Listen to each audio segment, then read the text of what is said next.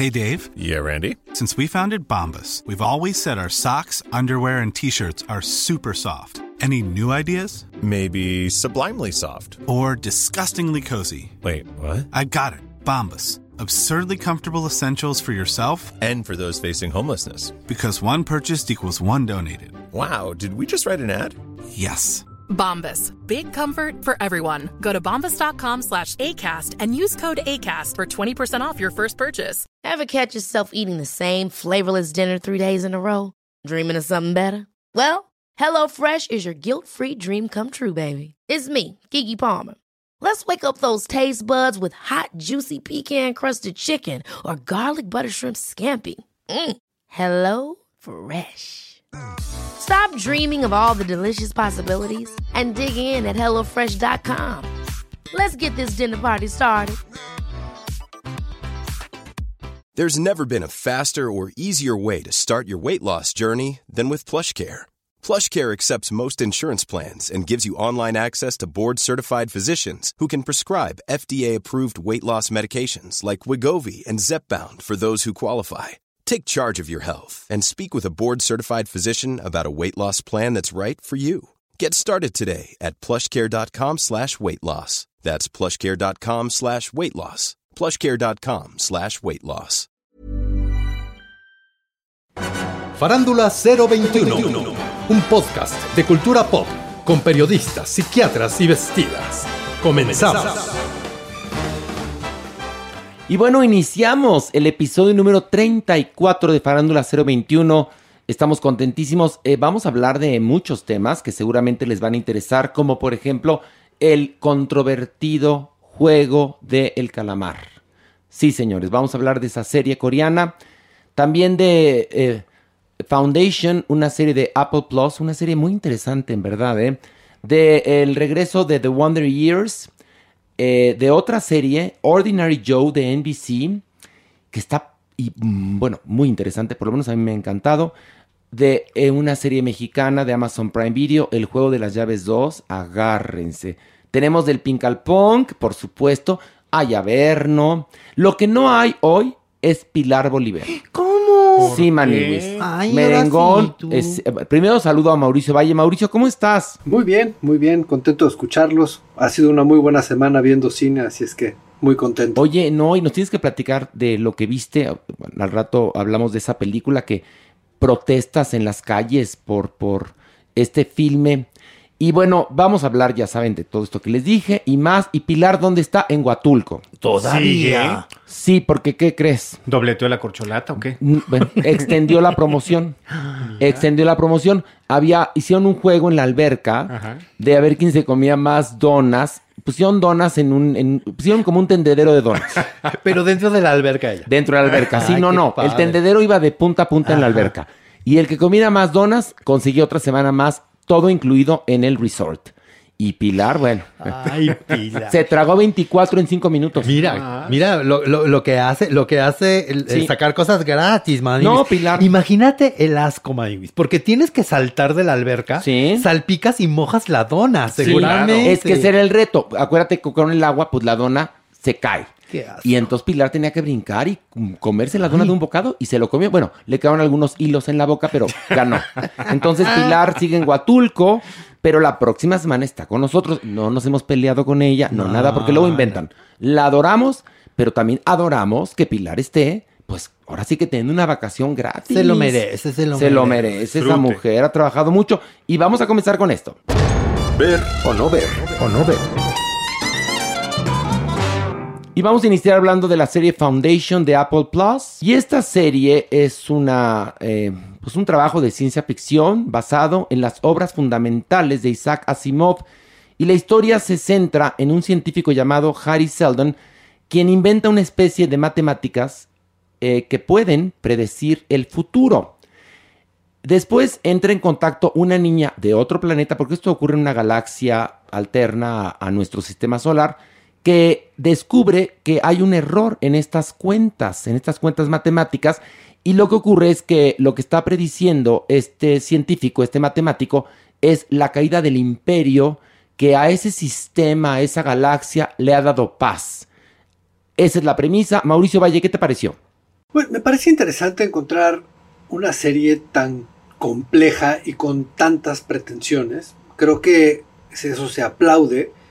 Me parece que, que eso la pone en un espacio este, delicado para la audiencia. Creo que es una serie que divide y que requiere, requiere mucho de la gente. No es algo que, que yo estaba esperando encontrarme o ver y, y, la disfruté y me parece que sí está muy bien hecha y tiene la calidad, pero no es algo que me haya llamado a, a seguirla. A mí sí me gustó, de verdad la encontré bastante atractiva. Y algo que me, pasó, yo hasta ahora no he leído ninguna obra de Asimov, siempre he tenido ganas y por X o por Y, esta de verdad me invita a ir a los libros. Creo que eh, justamente retrata de la manera perfecta toda esta ciencia ficción, todo este, este mundo alterno muy bien realizado, muy bien ejecutado, con, con, valores de producción perfectamente logrados. Así es que creo que es un gran trabajo. Maniwis, la verdad es que tiene un nivel como la de las mejores películas de ciencia ficción.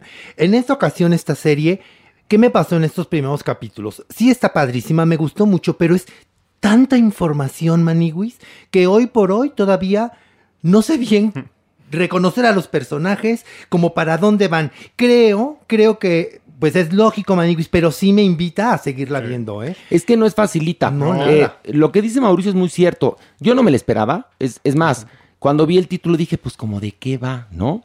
Y luego Isaac Asimov, eso quizás puede alejar a muchos y acercar a otros. Exacto. No es fácil, es compleja. Sí hay que tener la atención muy puesta en la serie para comprender cuál es el conflicto o cuáles son los conflictos. Lo que sí es que está estupendamente bien realizada, las caracterizaciones, los actores, los efectos especiales. Hay una parte al final del primer capítulo que sí te quedas, dices, hoy lo que habrá costado esta secuencia. O sea, sí Apple Plus le está invirtiendo y vemos por qué pues los anglosajones o los europeos tienen, bueno, vamos a ver hoy que los coreanos tienen tan buenas series, ¿no? Sí. La verdad es que no es el tipo de entretenimiento que a mí me gusta, pero reconozco que está muy bien hecho, que me puedo picar si pongo mucha atención. Lástima que tengamos tanto trabajo, pero bueno, vamos a ver o no ver. Mauricio, ¿ver o no ver? Sí, sí, ver. Mauricio dice sí ver. Alejandro. También ver. Maniwis. Sí, Clararira que sí. y yo también digo ver. Fíjense, a diferencia de la semana pasada, que pura porquería, hoy traemos cosas rete bonitas. Y vamos ahora a hablar de el reboot de Los Años Maravillosos que se puede ver a través de Hulu y Star Plus. Mauricio, cuéntanos de qué va. Bueno, la historia es bastante sencilla, ya que nos cuenta cómo un hombre recuerda sus experiencias de haber crecido, en este caso en Montgomery, Alabama. Eh, esto vuelve a ser en los 60. Eh, la estructura es la misma, es una familia, y este hombre va recordando poco a poco y nos va contando y nos va adentrando en sus, en sus historias de la infancia pasas por la familia, pasas por los personajes, pasas por sus amores, poco, a poco los iremos conociendo. Y este dato interesante es que el actor protagonista de la famosa serie para nosotros es el director de, este primer, de estos primeros episodios. Es, es una serie que yo recordaba con mucho cariño, posiblemente no la puedo ver reinventada. Punto. O sea, es la primera vez, la primera vez que me pasa eso. Dije, no puedo, o sea, es demasiado importante para mi vida para volverlo a ver.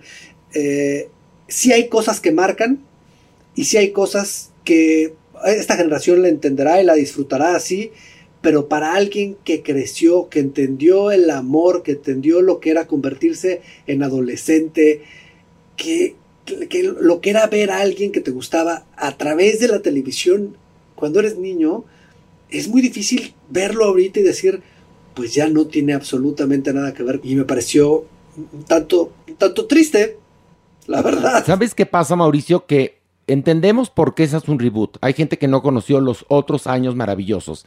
Y que además es un pretexto muy interesante para hablar, pues, de lo que pasó en Alabama. Sí, un, sí. un lugar muy turbulento, sobre todo en los 60. Y ahora con afroamericanos es es políticamente correcto. Yo creo que habrá una generación o varias generaciones a las que les dirá cosas. Lo que ocurre es que al momento que sigue sucediendo en los 60, 80, un poco como cuando vimos nosotros la serie, no sé si la generación de los 80 vaya a responder como respondió en ese momento la generación de los 80 y 90 a algo que era de alguna manera reciente, ¿no? Entonces no sé cómo vaya a funcionar. Eh, yo igual me quedo con, con la primera versión que fue la que me marcó. Alejandro, ¿qué te pareció? Los años maravillosos. No me molestó, desde luego no es algo cautivador, no es algo que verdaderamente te hace caer seducido, pero me parece cumplidor. Creo que, sobre todo pensando en una generación joven, puede ser atractiva. Creo que está muy bien resuelto el manejo de la contextualidad política, social que estaba ocurriendo en, aquel, en aquellos años. Ese asesinato de Martin Luther King está perfectamente bien pensado en el ambiente familiar. Eh, me parece también la narrativa muy bien escrita, la narración que él hace y cómo se van tejiendo eh, pues los momentos, las relaciones de él con su familia, me parece bien lograda. Creo yo que es un buen producto, sobre todo para generaciones jóvenes, aunque no esperen Pero, la pero por serie ejemplo, de la a una generación joven, eh, una serie que ocurre en los 80, una generación joven que vive en el 2021, Sí.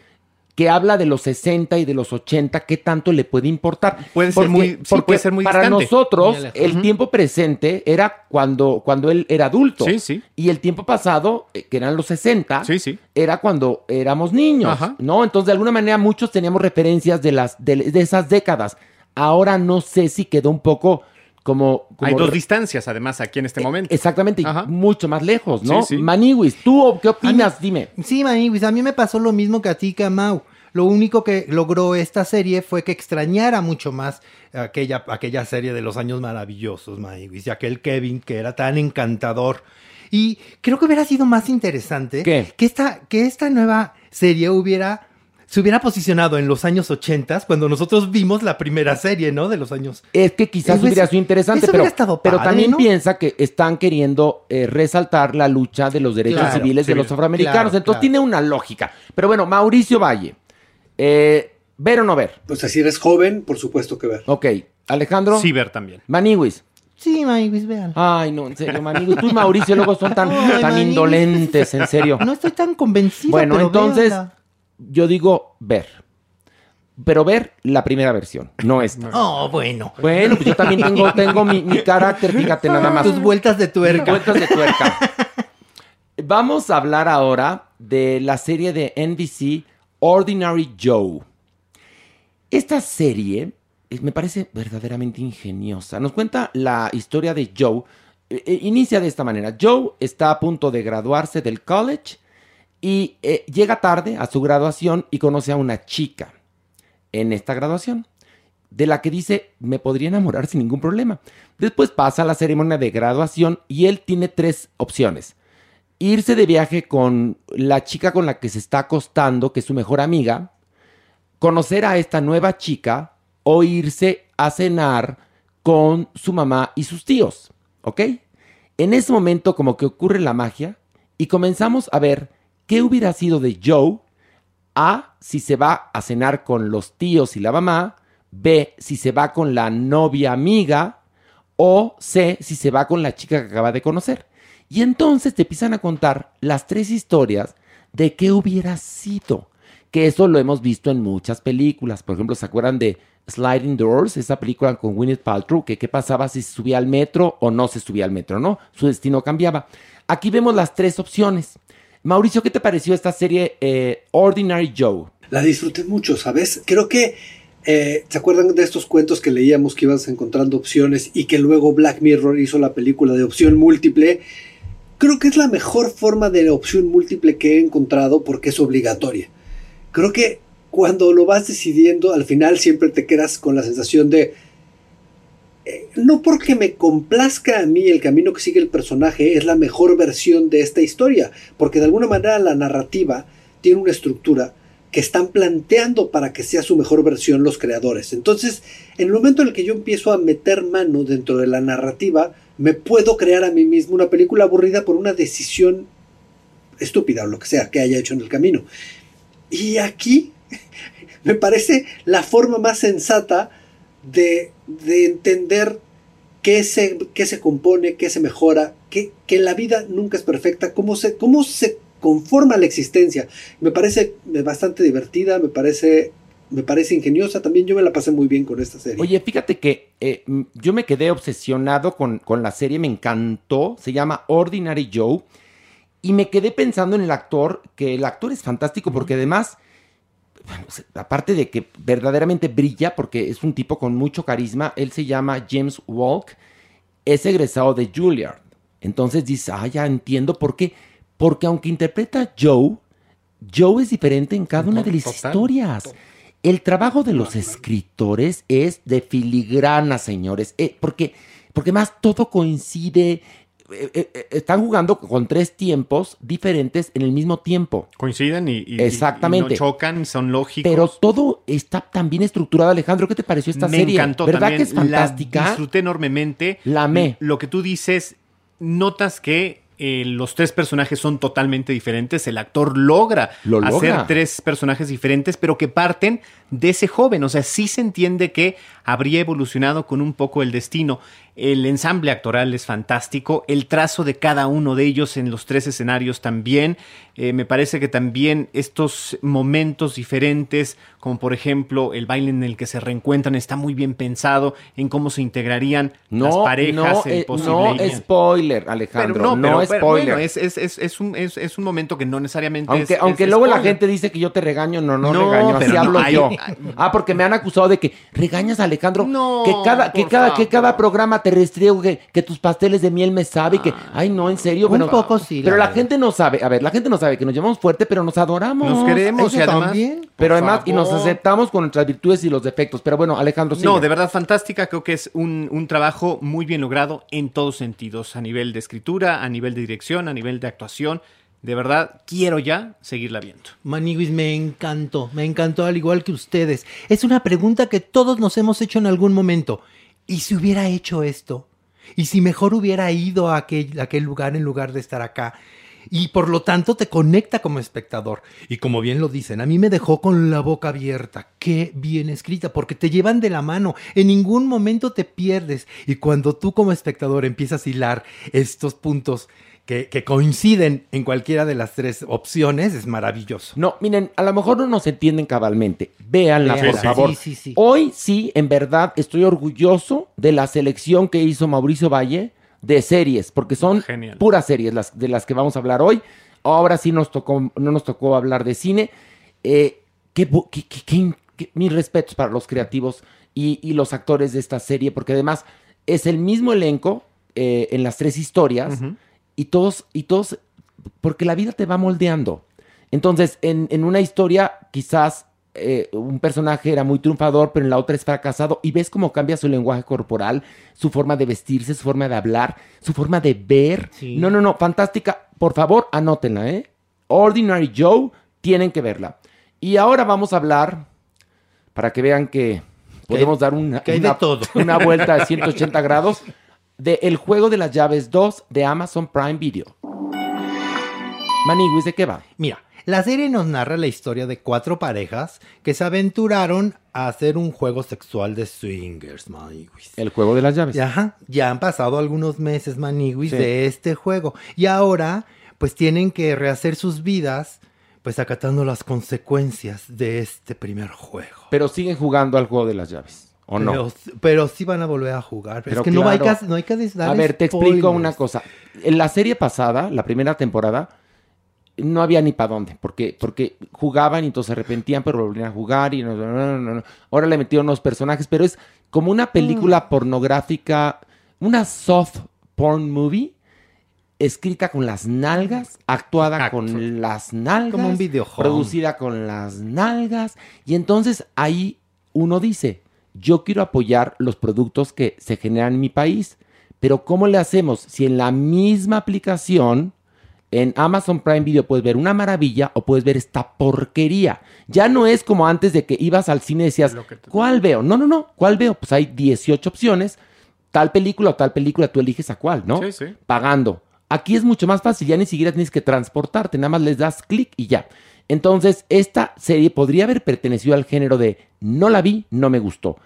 Desafortunadamente la vi, no sé cómo me la voy a sacar porque las actuaciones son de telenovela barata. creen? No. Eh, Es, es- no, ni es sensual, ni es erótica, ni te calienta. Vean cualquier video soft porn en internet y quedarán más satisfechos que con el juego de las llaves 2. Una porquería. Pero bueno, Alejandro, ¿te quieres decir algo más? Miseria humana. De Miseria verdad. humana. Eso es. Miseria, Miseria humana y pobre México. Mauricio, ¿qué te pareció el juego de las llaves 2?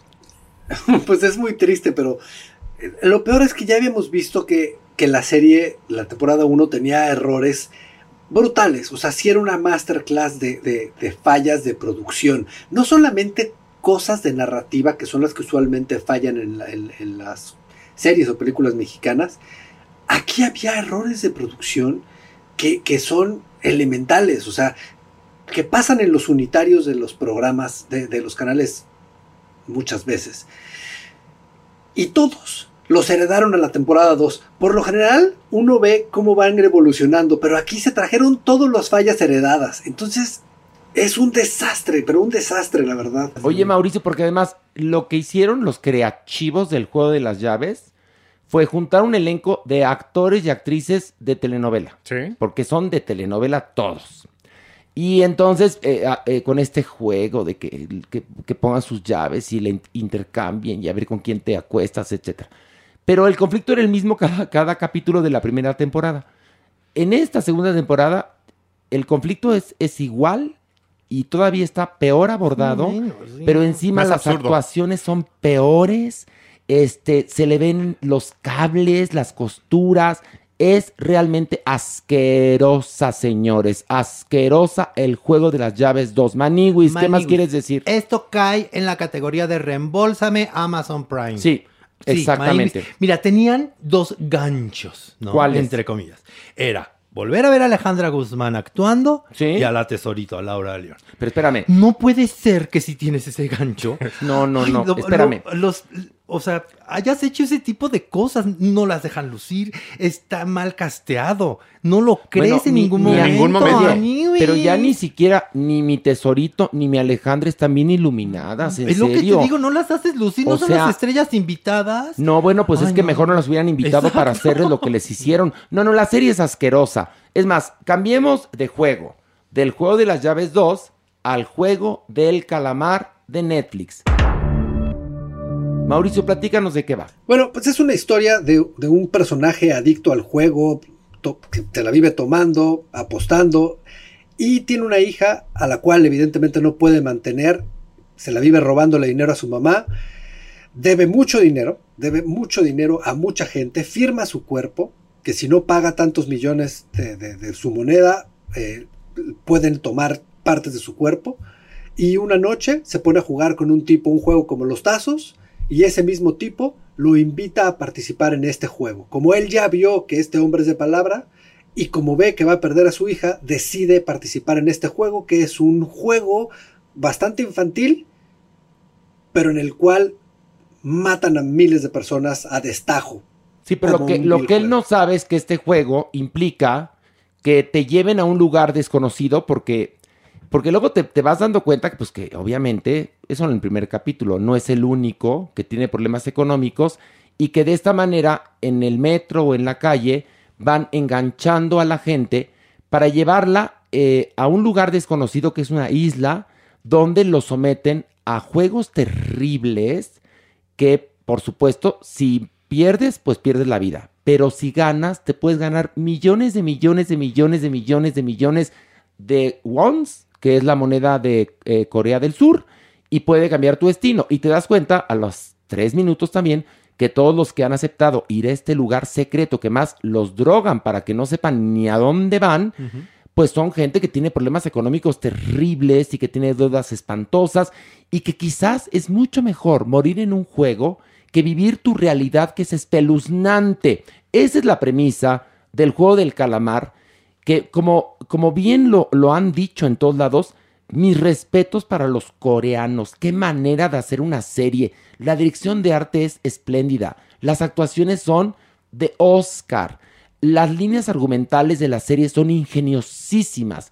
Y todo para hablar del dinero, de eh, nuestra capacidad para, para hacer de nuestra vida un horror, para meternos en problemas, para creer en, en la buena suerte y todo lo que tiene que ver con el maldito dinero. Pero mi, Mauricio, mis respetos para los coreanos, en serio, qué cosa tan maravillosa esta serie, El Juego del Calamar. No sé qué pienses tú. Impresionante y perversa.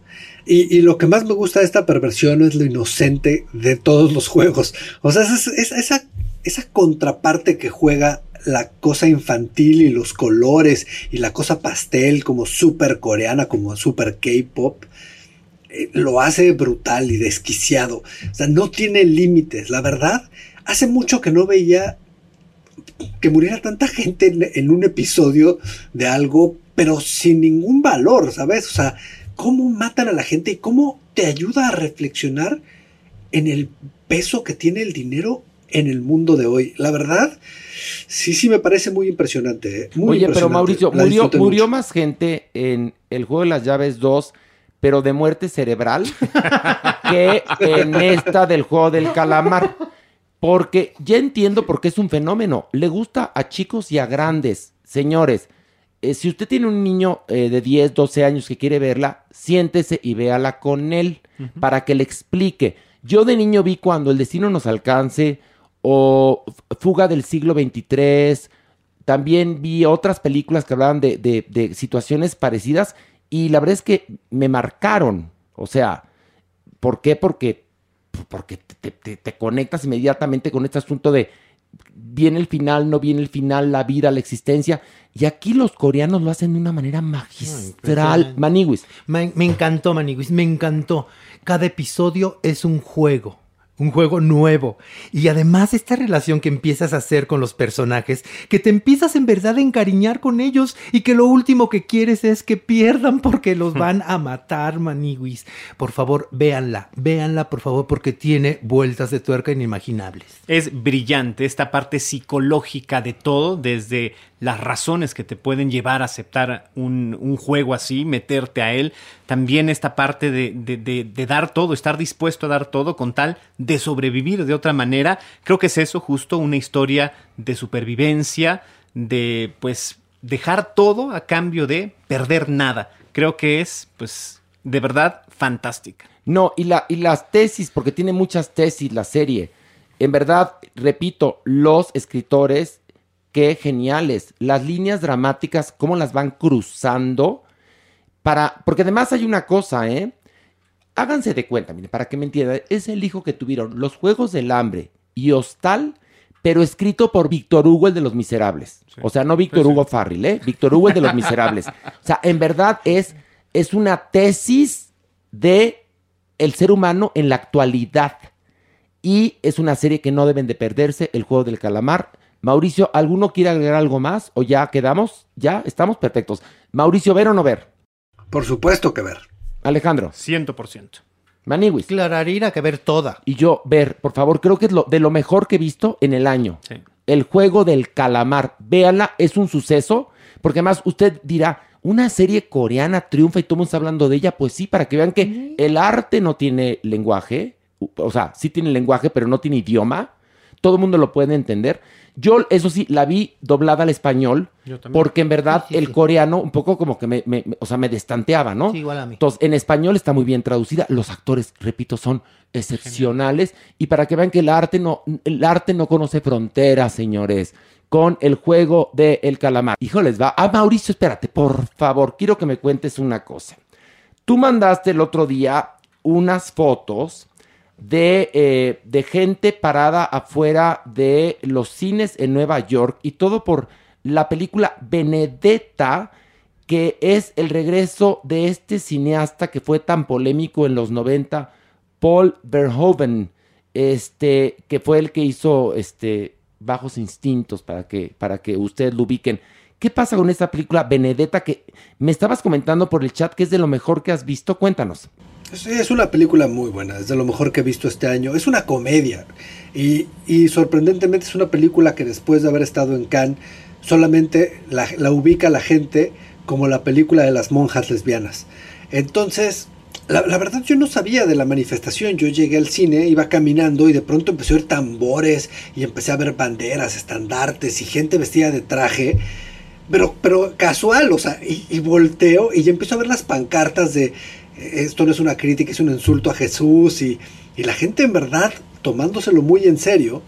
La película está basada en una historia real eh, de una monja que tenía una conexión muy cercana a Dios y hacía que pasaran cosas y tenía el poder y también el conocimiento y la inteligencia en ese momento para tomar un, un, un lugar de poder en la iglesia. Y, y esta monja conoce a, una monja que le encanta y, y, la otra abusaba de ella, su papá y sus hermanos, y prefería a esta monja que a cualquier hombre. Entonces, la película es una comedia de una historia de amor entre dos monjas en un convento, aparte de la historia de, de cómo esta mujer se eleva en el poder de la iglesia. Y, y, vaya, la gente se ofendía mucho porque tiene una escena donde a una, vir, a, una virgencita de madera se la talla, se la talla en forma de pene. Entonces cuando se la mete, queda la virgencita de cabeza. eh, eh, bueno, entre, ajá, entre tantas cosas, porque bueno, usted le, le, le, dan besitos en las chichis a la Virgen. O sea, sí es, sí, es, una, es una comedia, pero sí pasa por lugares bastante delicados para cualquier católico, cristiano, para cualquier persona.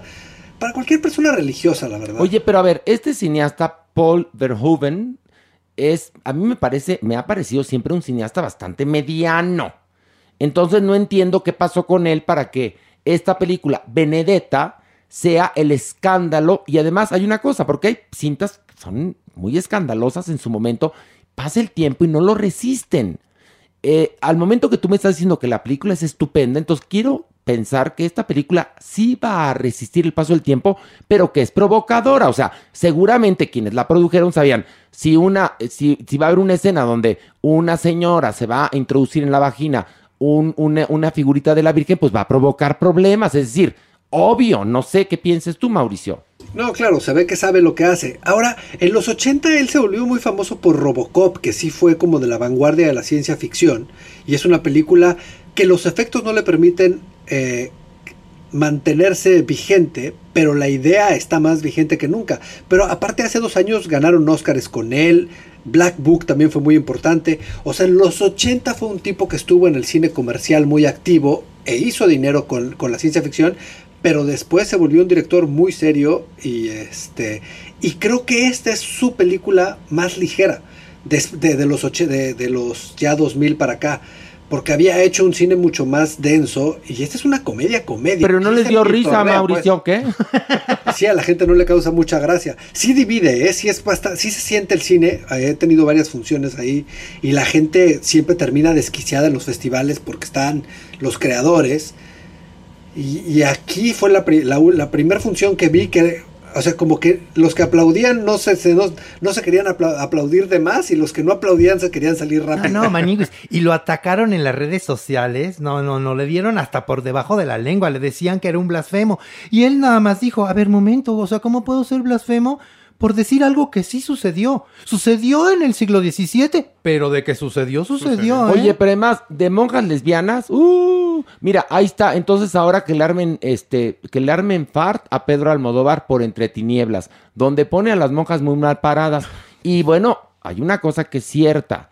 Sí se ha dado mucho tallón de pelucas en los Sí. conventos, no nos hagamos güeyes, en serio. Y también en los, en los, en los monasterios Claro. y en los, este, uh, y en los, ¿qué te puedo decir yo? En los internados católicos, ¿no? Mi Alejandro Bro. Conductas eh, delincuenciales Bueno, y el- y que el- luego oye. estas personas son las que tapan, Señalan. se- no, que además protegen Ah, claro. y han Ah, dejado bueno. justamente Pero- que queden en la impunidad. Bueno, pero ya, ahí ya hablamos de los curas Sí, pederastas. pues claro, esto. Pero, por ejemplo, ¿te acuerdas la película Las, las Hermanas Magdalena? Uy, ¿no ah, te sí, las acuerdas? Ay, Sisters, sí. claro. que por eran unas hijas de la chingada, unas no, claro. verdaderamente. Y bueno, hay muchos ejemplos de perversión de gente de la iglesia. Bueno, mi querido Mauricio, ¿te acuerdas cuando tú y yo fuimos a Nueva York y vimos esta película fantástica, Spotlight, de cómo estos reporteros de Boston descubren a los primeros casos de curas pederastas que todavía hasta la fecha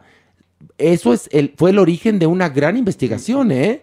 Entonces, con las religiones uno no se puede meter y si te metes, bueno, evidentemente va a haber un resultado, pero ahorita podrían poner en cualquier, en la televisión, la última tentación de Cristo y no pasaría nada, para que veas que la moral cambia. Entonces, bueno, habrá que ver esta película. Entonces, Benedetta, una película de Paul Verhoeven, que será quizás uno de los filmes más importantes del año.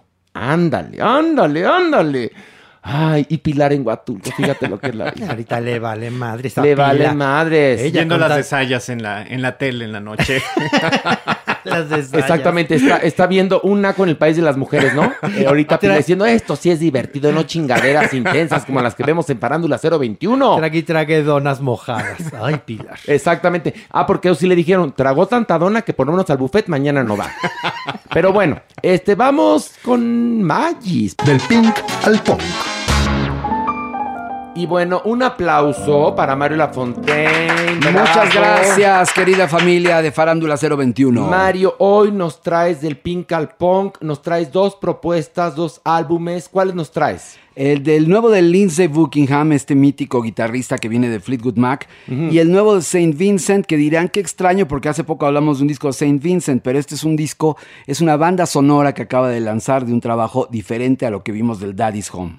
Ok, ¿y con cuál quieres iniciar primero, Magis? Pues con el, digamos, el que tiene más años en la música, que es Lindsey Buckingham. Adelante.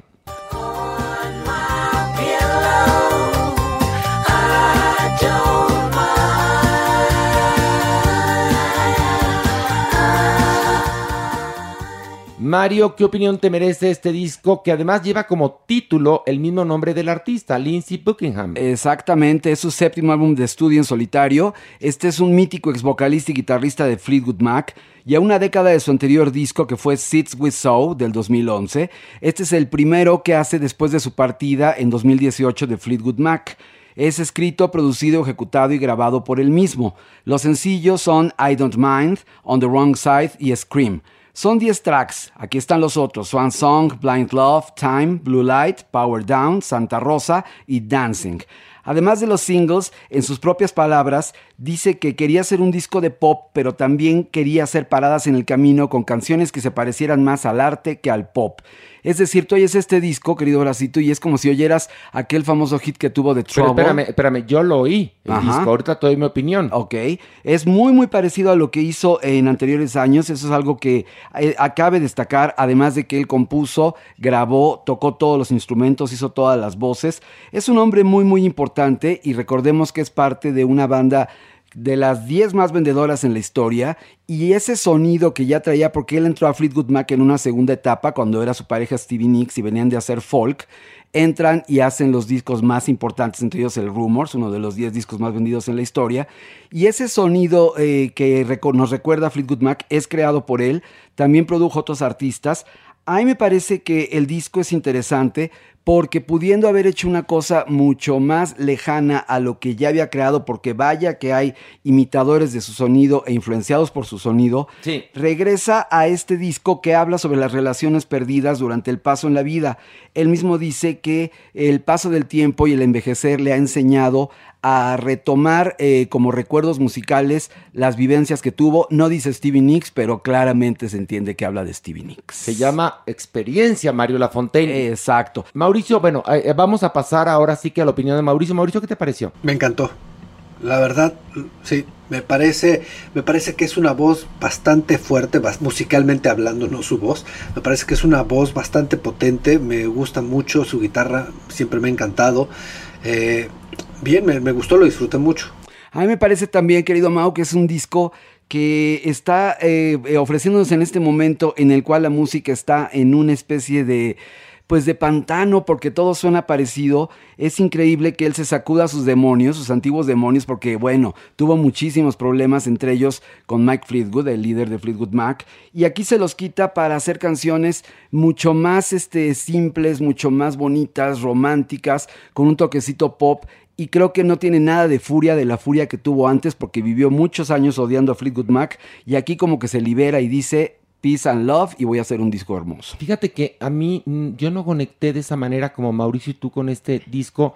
Este, no tenía tantas referencias como las que tienes tú, Mario, porque tú eres un melómano, eres una gloria de la música. Yo no soy, este, ahora sí que tan, tan conocedor como tú, pero yo cuando me pasa que no conozco bien el artista, me dejo llevar con lo, con lo que yo escucho a la hora que estoy, eh, ahora sí que revisando el material de Farándula 021, y a mí así tanto no me gustó, pero bueno, ah, aquí hay dos opiniones, la que, la que este, ostenta Mario y Mauricio, que es que sí les gustó, y la que ostento yo, pues que, que a mí no, no, no conecté tanto, pero vamos a nuestra siguiente este análisis que es Saint Vincent con The Nowhere Inn.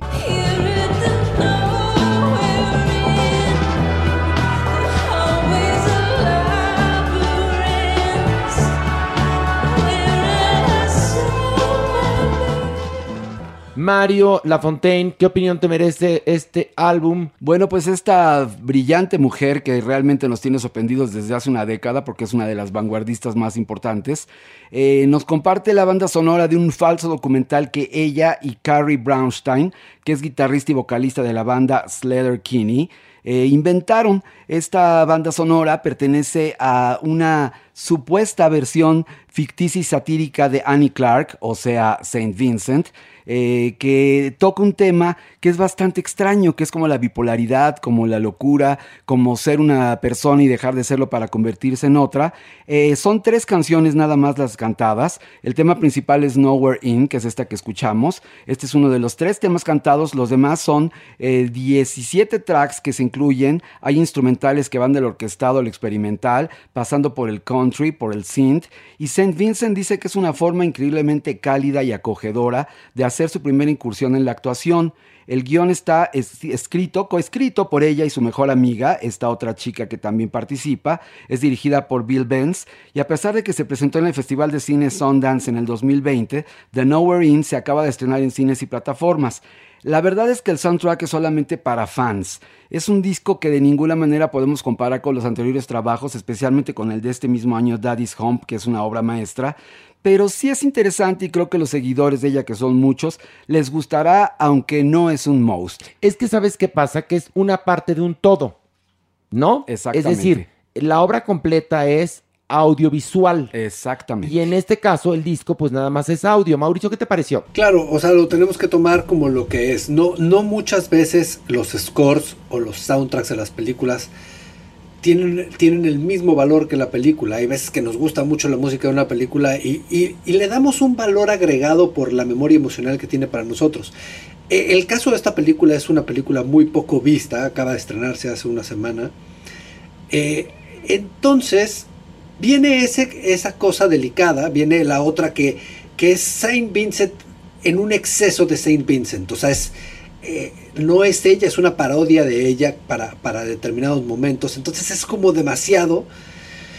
Y, y es una mujer que a mí me gusta mucho, pero sí necesitas la referencia visual para que te haga sentido lo que estás escuchando. Déjame decirte que sí hay veces, yo por ejemplo he comprado, sobre todo de musicales, el disco sin haber visto la obra y me encanta el disco y entonces voy a ver la obra. Pero es el, el teatro musical, que esto es muy distinto. En esta ocasión sí se necesita, como bien lo dice Mauricio, eh, ver todo eh, el trabajo artístico para entender el concepto cabalmente, porque si no te quedas como, es que esto le falta algo, ¿no? No sé. Sí, porque inclusive tiene diálogos y tiene algunas, algunos pedacitos, bitsitos de la película que si no la conoces, pues va a decir, ¿y esto qué? Eh, por ejemplo, hace tiempo hablamos del de Sia, de la película que hizo Sia, que es un fracaso terrible, tanto la película como el disco, es muy malo. Aquí no es el caso, aquí hay canciones, estas tres que son rescatables, pero insisto, no es un obligado de la discografía de esta gran, gran Hoy artista. estuvo muy alternativos mi Mario Lafontaine, lo cual me da gusto porque verdaderamente también este tipo de propuestas tienen un lugar en la cultura pop, Mario Lafontaine. Y el lanzamiento presenta lo bonito. Acuérdate que el lanzamiento siempre es en positivo, Mario. Se llama Crash y es el segundo sencillo de un futuro EP del grupo Enjambre.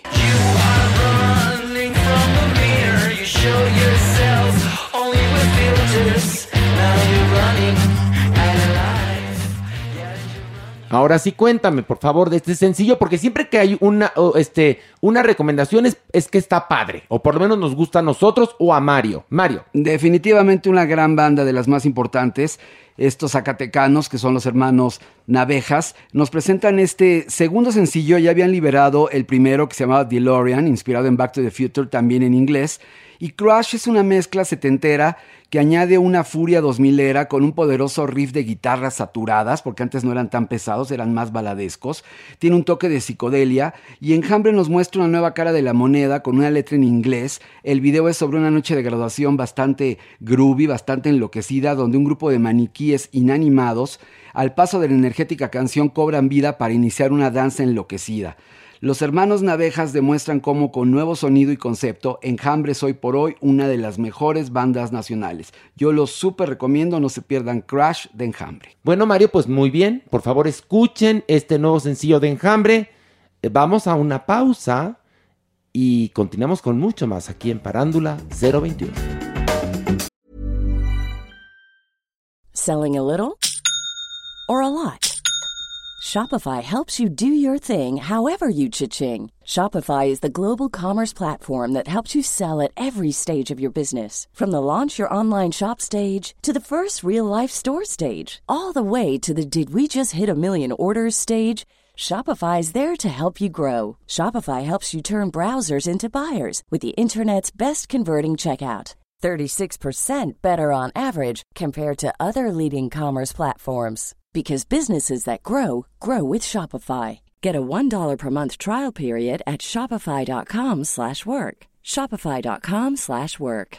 Imagine the softest sheets you've ever felt. Now imagine them getting even softer over time. That's what you'll feel with Bowl and Branch's organic cotton sheets. In a recent customer survey, 96% replied that Bowl and Branch sheets get softer with every wash. Start getting your best night's sleep in these sheets that get softer and softer for years to come. Try their sheets with a 30-night guarantee. Plus, get 15% off your first order at bowlandbranch.com. Code BUTTERY. Exclusions apply. See site for details.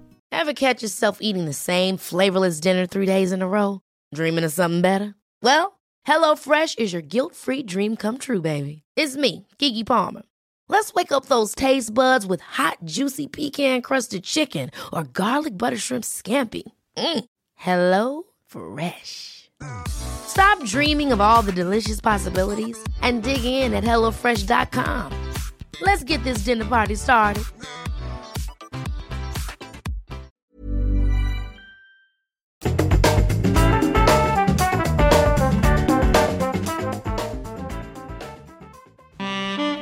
Nuestra adopción responsable. Y bueno, un aplauso a la Superman. Ay, no, muchísimas ¡Bravo! super mega mana, gracias, gracias. ¿Cómo está Supermana? Encantada. Salvando a las mujeres por el mundo. Y a los perritos. Eso. y a los gatitos. y a los gatitos. Y, sin- y- y se dejan a todos. A todos, a no, quien se porque deje. verdaderamente tendríamos que ser todos veganos. De hecho, estamos en vías de rescatar a un caballo que por años ha llevado y traído basura. No, no, no, no. y no, ya no, sabrán, ya se podrán imaginar la circunstancia y el estado del animal. Pero bueno, ese es otro asunto. No, pero te- debería, no sé, debería el gobierno, y lo digo con todo el cariño, de hacer alguna ley para que eh, estos lugares donde los animales encuentran un refugio y paz, estos santuarios, estén regulados y tengan todas las facilidades para recibir donativos y tener ayuda del gobierno, porque en serio nos estamos sacando del planeta, que ya es un cliché. Pero, por ejemplo, el otro día eh, en Venga la Alegría hicimos un reportaje sobre un eh, santuario de burros. Sí. Este, no tienes idea, estos pobres burros en qué condiciones llegan. Este, yo mi sueño dorado, mi my golden shower dream es un santu- tener mi santuario de animales y que sea autosustentable y hay tener a todos los animales que estén maltratados por la vida. Pues mira, ya eh, eh, Yasmín y yo estamos platicando y viendo la manera de realizar un santuario, pero es algo que va a llevar tiempo, porque ¿qué crees? Ya ¿Qué? está desbordado salvando huellitas no, ya lo sé, pero bueno, ¿qué pasó con, con la perrita de la semana pasada? Ah, ¿Ya encontró Clarita. hogar? Ahí va Clarita, ahí va, Ahí va Clarita, Clarita. Pero por favor, les pedimos que por favor ¿Qué? entren y chequen en Salvando Huellitas Peludas todos los animalitos que están ahí En en, Instagram, resguardo. en En, el Instagram. Instagram, exactamente. Y que pasen la voz. Por favor, sí que es bien importante que pasen la voz. Y saben que esta semana salvamos a Osa. Osa es una perrita muy curiosa. Ok. En, en realidad la encontró una señora y estaba como arrastrada. Como a ver, si- no, ¿no es Jeremy? No. ok, Osa, es que yo oí oso. Osa, Ok. no, es una perrita que estaba como arrastrada en muy malas condiciones. Obviamente intervino salvando agüitas Sí. crudas. Hoy por hoy, Osa es un animalito impresionante. Ok. Pero eso sí, es muy juguetona y muy cariñosa. Requiere de, de alguien que sea muy energético, que la saque a correr, que la tenga activa, la canse. Y Osa va a ir Bueno. equilibrándose porque es joven. Ok, cualquier perro que tengan, hablando de perros, necesita cualquier can atención. Sí. O sea, no existe el perro objeto que se quede sentadito mientras usted se va a trabajar y regrese y el perro no se movió. Ese es un motivo por los cuales mucha gente abandona a los perros. Ah, porque creen que son juguetes. Exacto. Y luego se aburren del juguete Sí. y como cuando eran niños, lo avientan. O el juguete, según ellos, tiene mucha energía y Sí. entonces, ay, no, a la no, calle. ¿qué crees? El juguete hace del baño. No, bueno. Y no, no, avisa. Sí. Pero además, piensen ustedes cuánto tiempo tardaron en, en avisar. Dos añitos, ¿no? ¿Por qué quieren que un perro lo aprenda en dos minutos? Por favor. Así es Pero que- bueno, en esta ocasión es Osa. Osa, cuatro meses, juguetona, es sumamente atractiva y es muy cariñosa. Bueno, eh, por favor, entren a arroba salvando huellitas peludas. Y si tiene vocación de ayuda, le vamos a agradecer muchísimo que rescate algún animal que esté en condición de calle. Y vamos a la sección. La, sección. Y bueno, aquí es de mucho aplauso, llegó Osa. No, no es cierto. Jeremy Cruz. ¡Bravo! Nuestro psiquiatra de cabecera, sexólogo, pero sobre todo ser humano vertebrado, adorado, idolatrado de la vida del amor, muñeco, puerco, lagartón, pollodrilo. Culero. No, no es cierto. Y también. Pero ¿Qué? muchas gracias porque hoy tenemos una sección especial. Eh, Exactamente, ahorita la voy a presentar ahorita. Pero bueno, está Merengón aquí, sentado, está el Diablillo que ya se adelantó, aquí está el Diablillo, ¿sí lo ¿qué hace conoces? aquí? ¿Lo conoces? No, yo me espanté porque dije, ¿y esta criatura aquí? Es el Diablillo, es el Diablillo. y, Es que se pintó el pelo. y coloreteada. ¿Sabes qué pasa? Que a la vuelta de, de donde el diablillo sale de, la, de una alcantarilla, de- porque el diablillo vive en el Averno, pero luego por las Ya, alcantarillas se se sale. sale. Y salió enfrente de una escuela de este de Cultores de belleza. de cultores de belleza. La de Lupita y Marcos. La de Lupita y Marcos. y ahí le pintaron el pelo gratis. Se lo dejaron de la chingada, pero fue gratis. ¿O, o diablillo pagaste? No, fue Ah, No, fue gratis, ¿ves? obviamente, Sí, el claro. diablillo. ta- Pero bueno, el día que tú quieras, te, te arreglamos, Diablillo. tú Ok, no te Diablillo, te preocupes. hacemos tu nuevo look. Todo tiene Pero solución. bueno, el día de hoy, y lo platicamos la semana pasada, vamos a hablar de lo que muchos consideran la profesión más antigua del mundo. Que, ¿qué creen? No la es. Esa sí no es la profesión más antigua del mundo. El ¿Cuál? el- tú no, no, ¿cuál? El trueque. No, el trueque no es profesión, es una acción. Pero se convirtió en una No, profesión no, no, después. no, no, no, no. Ah, sí. La profesión más antigua del mundo, según dicen, es la prostitución. Ah. Y en verdad no, fue cazar y recolectar, perdónenme. Esa fue la primera profesión del mundo. Pues Pero bueno, quedamos eh, el día de hoy de hablar justamente de lo que hace un sexo servidor o un escort. Y bueno, primero quiero presentar a nuestro invitado que se llama Ángel, para que invite un aplauso. Bravo. Que además lo que buscamos a través de esta entrevista es desestigmatizar esa profesión. Porque fíjate, es muy chistoso. Te voy a contar una cosa. Bueno, antes que nada, ¿cómo estás, Ángel? Bienvenido a Farándula 021. Muy bien, gracias por invitarme. No, nada, al contrario, gracias por aceptar. Fíjense que, mm, este, normalmente la gente critica a los que, a los y a las que se dedican al sexo servicio. ¿Estamos de acuerdo? Sí. Y una vez yo entrevisté a Nacho Vidal, un actor porno, y me decía, nadie acepta que ve cine porno, nadie acepta que va a una tienda porno, nadie. Y esa industria genera millones de dólares, ¿no? Entonces, en este aspecto, nadie acepta que paga por el placer sexual. Eh, está aquí obviamente Jeremy, que va a dar toda su visión eh, de sexólogo. ¿Querías decir algo, Jeremy? Porque como que te interrumpí. De hecho, creo que lo estás manejando muy bien. Ay, Jeremy, gracias. Y está Gracias. fantástico. Lo que voy Gracias. a hablar un poco sobre el concepto del trabajo. El trabajo sexual Sí. se basa en intercambios. Sí. Es decir, son actividades sexuales comerciales en, en donde yo ofrezco un servicio Sí. o donde yo solicito un servicio. Ok, perfecto. Y lo practican millones de personas en este planeta. Ángel, la primera pregunta. ¿Qué te lleva a dedicarte a esta profesión? En realidad me encanta el sexo y me encanta el dinero. Ah, ¿Qué te muy bien. decir? Bien, eso está muy bueno. Está muy, lo tienes claro. Ahora, Clarísimo. ¿cómo, de, cómo, cómo alguien que, que le gusta el sexo y le gusta el dinero eh, incursiona en esto? ¿Cómo, ¿Cómo es el primer paso? No es tan ¿O fácil. ¿Cómo fue el tuyo, por ejemplo? Mm, fue hace ya mucho tiempo en un país fuera de Venezuela, el primer país que pisé. Eh, alguien me hizo una pequeña propuesta y al principio fue como que, güey, o sea, me estás diciendo algo súper grosero, me estás ofendiendo y ya luego me tocó decirle que sí a esa misma persona. Pero a ver, espera, es que quiero entender que era la situación la que te llevaba a esto o fue por gusto. Eh, al principio fue la situación y ya ahora creo que lo hago más por gusto.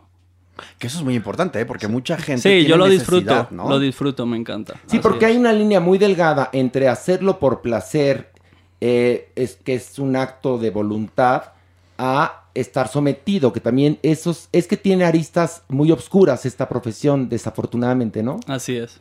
¿Cómo se le hace para ejercer esta profesión eh, libremente y sin caer en las tentaciones que puede ofrecerte la profesión misma? ¿Cómo se le hace, Ángel?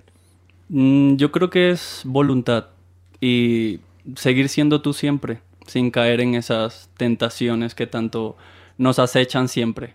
Ok, bueno, pero vamos, vamos en orden hi- histórico. Tú estás en, en un país, ¿se puede saber cuál? Panamá. Estás en Panamá, muy feliz.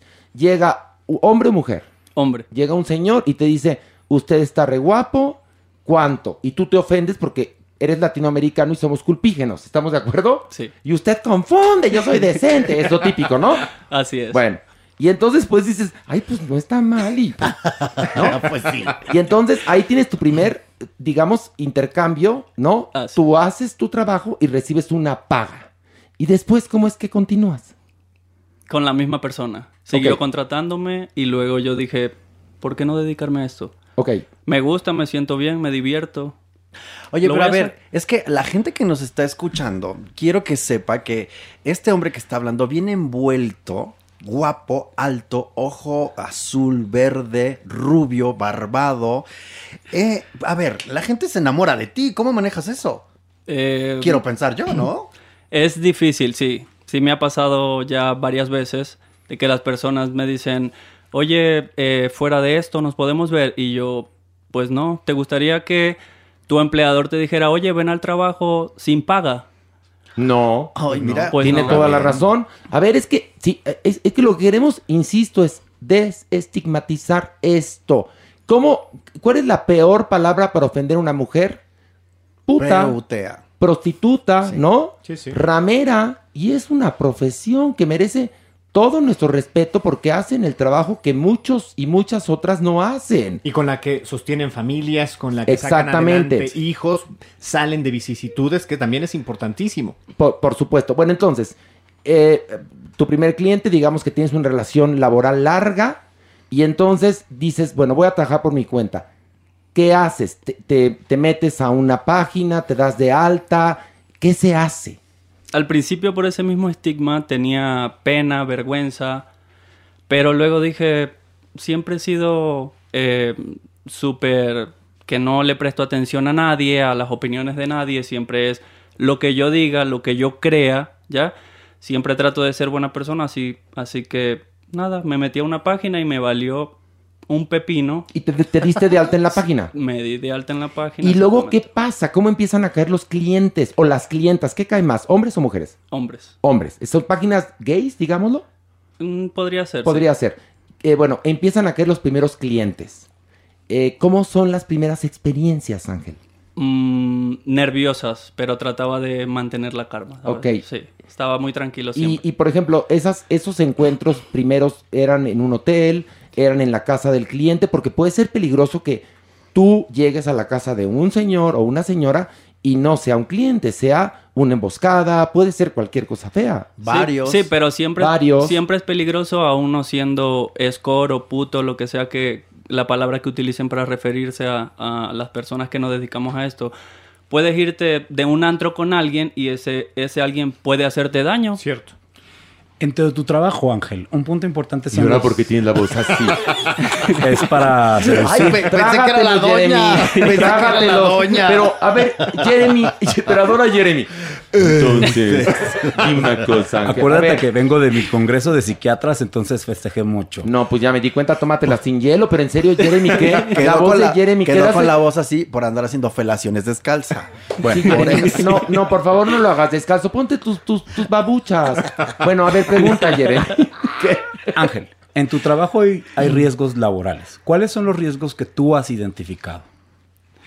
Mm, pues como lo decía Horacio, eh, pueden hacerte cualquier tipo de daño y además están las CTS. Tienes que cuidarte mucho, usar condón, tomar PrEP, siempre estar preparado para todo. ¿Tú utilizas PrEP? Yo utilizo PrEP, así es. Pero nunca dejo de cuidarme con preservativo. Ah, mira, muy bien. Excelente. Mira todo lo que hemos dicho. Bueno, Ángel, ¿cómo aquí- pones límites? ¿Cómo le pones límites a los, a los clientes? Um, A ver, de, de entrada, eh, ¿qué pediría un cliente como para que alguien le ponga un límite? Pregunto yo, Alejandro. No sé, más. pues puede ser algo que ponga en riesgo tu vida, algo eh, que justo que te exija o que te pida utilizar, no utilizar condón, una, una, una, una relación sin condón. O ¿Qué sería? No sé, justamente qué sería lo que tú dirías, no, no estoy dispuesto a hacer. Ángel. Yo diría que drogas y no utilizar condón es algo que siempre me piden. Siempre. Pero es que estoy en PrEP. Y tú estás en PrEP, sí, pero el PrEP solo te, te hace inmune a una enfermedad y hay un chingo de enfermedades de, de transmisión sexual, así que No, por no supuesto. estoy además- dispuesto a, a vivirlas. No, totalmente. Ahora, eh, yo pregunto, ¿qué es más riesgoso para alguien? Porque hay enfermedades que se pueden transmitir a pesar de, de usar condón y tomar PrEP. ¿Qué es más riesgoso? ¿Ir con alguien, con un escort o con alguien que conociste en la discoteca? Es que puede ser lo mismo o quizás el escort está mucho más, este, pues mucho más, ¿qué te puedo decir? Examinado, ¿no? De hecho, ese es un punto importantísimo porque tanto en las escorts femeninas como en los er- escorts masculinos Sí. eh, hay un mayor conocimiento, un mayor sabiduría sobre los propios riesgos laborales. Ok. Y por ejemplo, dentro de las escorts femeninas, los índices y las tasas de VIH son bajísimas. Ok, ¿Por pero no en los masculinos. En los masculinos pueden ser los puntos mucho más altos dependiendo la ciudad, Horacio. Ok. Por ejemplo, Washington, Nueva York o Ciudad de México. Sí. Alrededor de 40% de los escorts viven con VIH generalmente indetectable. Ok, Y pero- los otros están, la mayoría en PrEP. Pero lo que haces tú está muy bien. PrEP y preservativo porque va a haber un riesgo siempre, Ángel. Sí, siempre trato de cuidarme. Aunque me pidan, nunca accedo. Oye, Ángel, eh, ¿cuál es el perfil de los clientes que te buscan para entender un poco? Porque hay cuántas, cuántas cosas pasan por nuestra cabeza, ¿no? Y cuántas cosas hacemos, pero nada más lo sabemos nosotros. Nosotros. Entonces, ¿cuál es el perfil de- del cliente que te busca? ¿A qué te refieres con Por perfil? ejemplo, eh, que si son hombres de 40, 50, Casados. que si son casados, que si son gays de closet, que si son adinerados o son pobres, o sea, es decir, debe de haber ciertas constantes, a lo mejor, no sé Pues si... eh, no, hay de todo. Ok, hay de puede todo. llamarme un chiquillo de 20 años, Sí. puede llamarme alguien de 60, Ok. me llaman casados, aparte me dicen que tienen hijos y todo. Eh, pues hay de todo. Pero y, y hay, una, hay una cosa. ¿Qué ocurre cuando te has encontrado algún cliente en la calle en, en- que no son horas de trabajo así casual en, en el café? ¿Se hacen pendejos o qué? ¿Cómo O te dicen, ese mi ángel. No. Ángel, mire, vive lejos, ¿no? No sé. ¿Qué te dicen? Es depende del, del tipo de relación que llegues a, a- a crear con el cliente. Porque puede ser que ese cliente ya te haya llamado 10 veces, se enamoró de ti, pero él entiende que es tu trabajo. Ok. Ok. Eh, suelo saludar a varios hasta en el gimnasio. Y normal. ¿cómo estás? Bien, ¿y tú? ¿Qué más? Y o de repente me textean, qué lindo te quedan esos chores, más tarde te llamo o algo Ah, así. ya, ya, sí, ya. sí, sí, son cosas así, pero sí, sí, los saludo a veces. Óyeme, ¿y qué experiencia la más bonita nos puedes contar aquí? La más bonita, con, hayas con un tenido. cliente. Sí, sí, sí. En, en este trabajo. Ah, uno que me encanta, americano. Eh, Cada vez que me voy de viaje con él, siempre, siempre es de viaje. Me encanta irme de viaje con él, me fascina. Es, muy romántico, siempre está pendiente de mí. y así. Me gusta. Oye, me trata muy bien. Por ejemplo, hay entre. ¿Tú ves los perfiles, por ejemplo? Porque para encontrar a Ángel hicimos una investigación. Un scouting. Un scouting. Y entonces, porque además queríamos que supiera eh, que venía a un lugar donde no se le iba a maltratar. Que íbamos a hacer la entrevista con todo respeto. Que no eh, buscamos este, condenar a nadie ni juzgar, sino que es una entrevista pues, para una sección para que la gente entienda de qué va la vida. Em, pero a lo que voy es a lo siguiente. Cuando tú ves un perfil de alguien que se dedica a esto, te dice besos, te dice si es activo, pasivo o inter, te dice varias cosas. Y hay una que se llama Boyfriend Experience. ¿Qué significa una Boyfriend Experience? Pues normalmente es tratarlo como si fuera tu novio. Ok. Que Pero- eso es lo que muchos buscan. Amor, fíjate nada más. Cariño, Sí, fíjate. exacto. Atención. Atención, sí. Comprensión, que platiques, la caricia. Sí, sí, no solamente el sexo. Hay una condición. Hay eh, algo que va más allá. Hay una condición en la prostitución que es no dar besos. Tú das besos. Sí. ¡Ay, qué bonito! Es que este hombre verdaderamente me tiene cautivada. ¿Por qué? Porque es... Porque eres muy puerca. No, porque es... es- Porque eres muy caliente. No, porque me, me rompe esquemas de lo que yo puedo Es pensar. que, a como- ver, en et- a ver, en este país existe Esta una profesión. fascinación, no, en, en México existe una fascinación absoluta y culpígena y prohibida por la prostitución. Sí. No en balde, las dos primeras películas del cine sonoro mexicano tratan ese tema, que son Santa y La Mujer del Puerto. Por favor. A los mexicanos la prostitución nos chifla. Ah, pero en secreto, no se vayan a enterar. Por ejemplo, vivimos en la Condesa, ¿no? Y en la entrada de la Condesa están, de un lado, las chicas que se dedican al sexo servicio y de otro lado los trans, porque una es delegación Cuauhtémoc y la otra es delegación Benito Juárez. Bueno, la fila que ves, la que se ve y que es larga es la de los trans. Y a los que ves en el coche no se ven gays, se ven señores, abro comillas, heterosexuales, cierro comillas, heterosexuales, que pueden muy probablemente estar casados. Jeremy, querías preguntar algo. Claro, Ángel, y esto es bien interesante. Pues yo me porque- llamo Horacio. Claro, Horacio, es que le iba a preguntar a Ángel. Ah, ay, Jeremy, como, si nos pusiste nervioso con Ángel, Jeremy. Oiga, es que, querida audiencia, ustedes no saben lo bello que es. Y a mí me gusta admirar la belleza. Pero Ah, quiero, sea que- quiero preguntarte cosas más profesionales. Sí, pero hasta la voz se te fue. me fue. Porque cuando llegó hablaba normal y ahorita. Hola, ¿cómo estás? Ay, Jeremy. ¿Qué? Dentro, dentro de tu trabajo, me imagino que, al igual que yo, trabajas con parafilias y perversiones. Pero tú de forma muy práctica. ¿Cuáles han sido como estas cosas que te podrían sacar de onda o que tú consideras esto es perverso, pero lo puedo hacer? ¿A qué has jugado?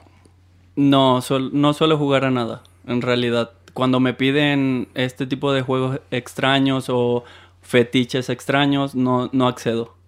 Pero, por ejemplo, ¿cuál sería un juego extraño? De, ponte una cola de burro y persígueme por la casa o qué? No, que me amarren. Que me amarren, que Ay, me no. quieran dar con un látigo o que me quieran escupir o patear. Oye, pero... ver- Espérate, orinar, perdón que te Sí, lo un diga. golden shower, sí, sí. sí, Esto sí. no lo quieren. ¿Ves, Jeremy ya? Perdió interés para ti.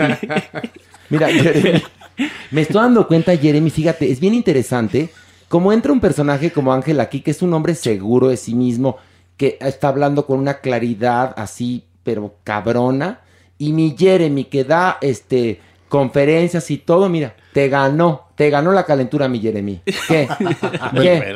No, por supuesto, pero es que es impresionante y sobre todo estar en este programa con esta apertura es fantástico. Bueno, eh, porque, porque estamos tratando de que cambien las cosas, aunque sea un ápice. Es decir, ¿a ti te molesta que te digan prostituto, escort? Nada, no, Para no hay nada. palabra. No, no. Que te digan chapero, alguna de estas palabras que pueden ser peyorativas, ¿eh? No me molesta. A mí cuando nada. me, cuando me quieren ofender a mí, a mí, a mí, me dicen joto, puto, homosexual, este, prostituto, o sea, me han dicho de todo, lo cual me vale madres porque yo no me, to- no me tomo nada personal.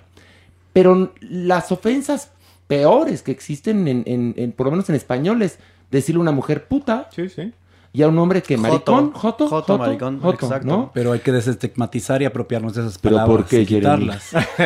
Creo que un punto importante es No le puedes traer agua o trágatelo, Jeremy, ya, que, que es broma. Jeremy, no te enojes, es broma, ¿qué? Pero tengo otra pregunta para Ángel. Sí. Y va un poco sobre tu rol. Cuando te piden que hagas otra actividad diferente al rol sexual que más te gusta, ¿qué pasa? Eh, cuando me escriben o me llaman, ahí mismo me tienen que decir qué es lo que quieren. Y cuando me dicen, oye, es que estoy buscando un pasivo, yo les digo, pues hay muchos más en la página a los que puedes acceder, pero yo no estoy disponible para ser pasivo. O sea, ¿tú nunca has sido pasivo? No, yo he sido pasivo un chingo de veces y Ah. me ha encantado. Ok, ok, ok. Y me encanta todavía. Sí, ya, ya. Pero eh, es muy difícil ser pasivo cuando no te gusta mucho el cliente. Ya te entiendo. ¿Qué pasa Ay, justo a con ver, eso, ojo. Ángel? Cuando no te gusta el cliente, ¿cómo manejas cuando te enfrentas a algo desagradable, algo que a ti te puede resultar inclusive aversivo? Porque, paréntesis, desafortunadamente en esta profesión no te llama Brad Pitt. O sea, te puede llamar una vez. Se han visto casos. Se han visto casos, sí, Pero, pero la normalidad, lo común no es que te hablen los Brad Pitts. Eh, Se te habla, te, te habla gente común y corriente. ¿Qué pasa? La pregunta de Alejandro la puedes volver a formular. Sí, ¿qué pasa si te enfrentas con algo que te resulta desagradable? Yo creo que hay que tener fuerza mental, más que física. Yo puedo pasar todo el día trabajando, no sé, seis, siete, ocho veces y llegar a mi casa como un zombie, pero la, la fuerza mental de llegar y que te abra la puerta a alguien que no te gusta, Híjole. Pues es difícil, pero igual nunca Oye, me he ido de ninguna, Oye, pero una pregunta. de ninguna situación, nunca he huido. ¿Y si le huele la boca asqueroso? Eh, O los eso- pies. no, lo que ¿Qué pasa es que eso ¿Dices, es- tómate una Halls o qué? Eso es algo que ya queda claro cuando te llaman o cuando te escriben. Ok. Que te piden, oye, besas. Depende de tu aseo personal. Ah, muy bien. Es depende. Si yo, voy, si yo voy y tú tienes cuatro días sin bañarte, pues nada va a suceder y tienes que pagarme porque ya estoy ahí. Oye, y te lo dejé muy claro cuando O sea, tienes, hablamos. digamos que tienes un protocolo previo a. Exactamente. Eh, de, de todos los que te llaman, ¿a cuántos desechas? Porque no te suena que eso vaya a estar bien. De, Del 100%. Del 100% sí. como... ¿Cuántos desechas? Como el 0.5. O sea, muy poquitos. Es que, es, es que este Sí. hombre tiene algo que es muy diferente a todo lo que yo tenía en mi cabeza, repito, desde hace rato. Oye, hay algo que me llama mucho la atención de ti. Tú eres muy seguro, eres muy pagado. ¿Cómo es tu familia? ¿Cómo es, cómo lo maneja tu familia? Tu núcleo, ¿cómo es? Eh, somos muy unidos y sobre a lo que me dedico es algo de lo que no se platica. Simplemente... ¿Pero lo saben? Lo saben, sí lo saben. ¿No te has vuelto frío en tus emociones? Eh, no, siempre he sido una persona muy O sea, cariñosa y muy tu, tu- expresiva. tu corazón no se ha cerrado, es decir, porque una cosa es el trabajo y otra cosa es la vida amorosa de cada Sí. quien. Entonces, eh, a veces, a mí, me, a mí me pasó, por ejemplo, que yo tuve una muy mala experiencia amorosa y un tiempo cerré mi corazón. Ah, pero por más que lo quería abrir, no, no podía abrirlo. Entonces, por eso te pregunto, al momento que tú estás trabajando con emociones, fíjate qué chistoso, y con sensaciones y con erotismo, eh, por otro lado, el tener una vida privada es, es posible, el tener tu pareja. Sí, es posible. Totalmente posible. ¿Y, y qué tipo de persona tiene que ser una persona muy abierta para que entienda eso, no? Exactamente. Yo se lo dejé claro desde el principio. Y si lo aceptó, pues chingón. ¿Sabes? Este hombre tiene al- algo que también me llama todavía más la atención. Lo estuve estoqueando y él tiene un tequila muy particular. Cuéntanos de tu tequila, por favor. Ah, de mi perrito, dices. Ajá. Ah, ¿Tú lo sí, estuviste sí. toqueando en serio? Sí, lo estuve porque Sí, tengo- hicimos scouting y entonces eh, descubrí que él tiene una sensibilidad muy particular. Vaya, no es fortuito, todo pasa por algo. No, claro. Podría estar aquí otra persona, pero ¿qué crees? Está él que nos está rompiendo todos los esquemas, los paradigmas, muchas cosas y tú eres como la antítesis de lo que conocemos, ¿no? gente, porque puede ser gente muy tremenda, despiadada, eh, incluso malvada, pero pero tú tienes sentimientos y tienes hasta un perro y has ah, recientemente rescatado a uno. Sí, sí, sí. Bueno, eh... Oye, Ángel, yo te quiero preguntar algo Ay, qué bien bueno que me permitiste que él terminara de contestar. Perdón, Cuéntame, chaval, es que esto- cuéntame, esto, es sobre las emociones y demás. ¿Cuántos de tus clientes solo pagan tu tiempo para que se sienten a hablar y que les hagas compañía? ¿Cuántos de mis clientes? Del 100% yo diría que un 5. Tengo varios clientes que solo me llaman para tomar algo y conversar de la vida, así nada más, solo por compañía. O, y por ejemplo, hay alguien que te haya contratado, fíjate nada más qué ternura, pero puede pasar, para que lo abraces en la cama nada más. Sí, sí, sí, alguien me contrató una vez y me pareció mm, algo extraño porque normalmente contratas a alguien por sexo. Sí. Pero sí, alguien me contrató una vez y solo me dijo abrázame y ya hasta que pase el tiempo y él y yo solo conversábamos. Ángel, algún día se te va a terminar la belleza, porque el, el- el- el tiempo es inexorable, siempre está avanzando. Así es, así ¿Qué es, va a pasar en ese momento? ¿Has pensado en tu futuro? Sí, sí, sí, tengo muchos planes y ideas para negocios. Dime que pronto. ahorras. Sí, siempre, siempre, desde chico ah, me ha gustado ahorrar bastante. Mira qué bueno. En conductas sexuales, Ok. conocemos algo que se llama simultaneidad de parejas. Es decir, que tengas varias parejas sexuales de forma simultánea, tríos, cuartetos, orgías. Ahí, ¿cómo decides participar y qué es lo que haces? Hace poco me contrató eh, un trío de amigos, eh, a mí y a dos chicos más. Ok. Y luego, estando en Puerto Vallarta, eh, llegaron otros dos chicos. Y pues fue un desmadre, pero fue, fue muy, muy, muy divertido. Pero ahí tú vas cobrando. Sí, exactamente. Ok, y, y por ejemplo, ahí se cobra por hora, se cobra por día, se cobra por viaje. Tú llegas a un acuerdo con el cliente, tú dices, ¿cuántos Entonces, días van a ser? Ah, pues un fin de semana completo, son tantos. Bueno, está bien, boleto pagado, todo Ok, ok, pagado. sí, te pagan todo, pues así. Exactamente. Una pregunta, ¿cuáles son las partes oscuras de esto? Es decir, tú conoces a otros compañeros que se dedican a lo mismo, hay una comunidad, este, mm, platícame de toda esa parte que puede ser muy fea. No creo que haya una comunidad. No hay una comunidad, No. hay mucha competitividad. Sí, más que todo, más que todo eso. Yo siempre suelo trabajar solo. Yo sé quién soy, sé el servicio que puedo llegar a dar. Ok. Eh, siempre me dicen, ¿conoces a alguien para un trío o dos más? Y nunca me atrevo a, tal vez los conozca, pero nunca me atrevo a llamarlos porque no sé cómo se van a comportar, qué Claro. van a hacer, ¿sabes? Entonces, me van a dejar en mala milla luego. Oye, hay este. mm, Es que es verdad. ¿Hay algún protocolo de discreción? Porque me imagino que mucha gente que te contrata, pues tienen vidas paralelas, ¿no? Los casados, los políticos, los artistas, los famosos, las figuras públicas, etcétera.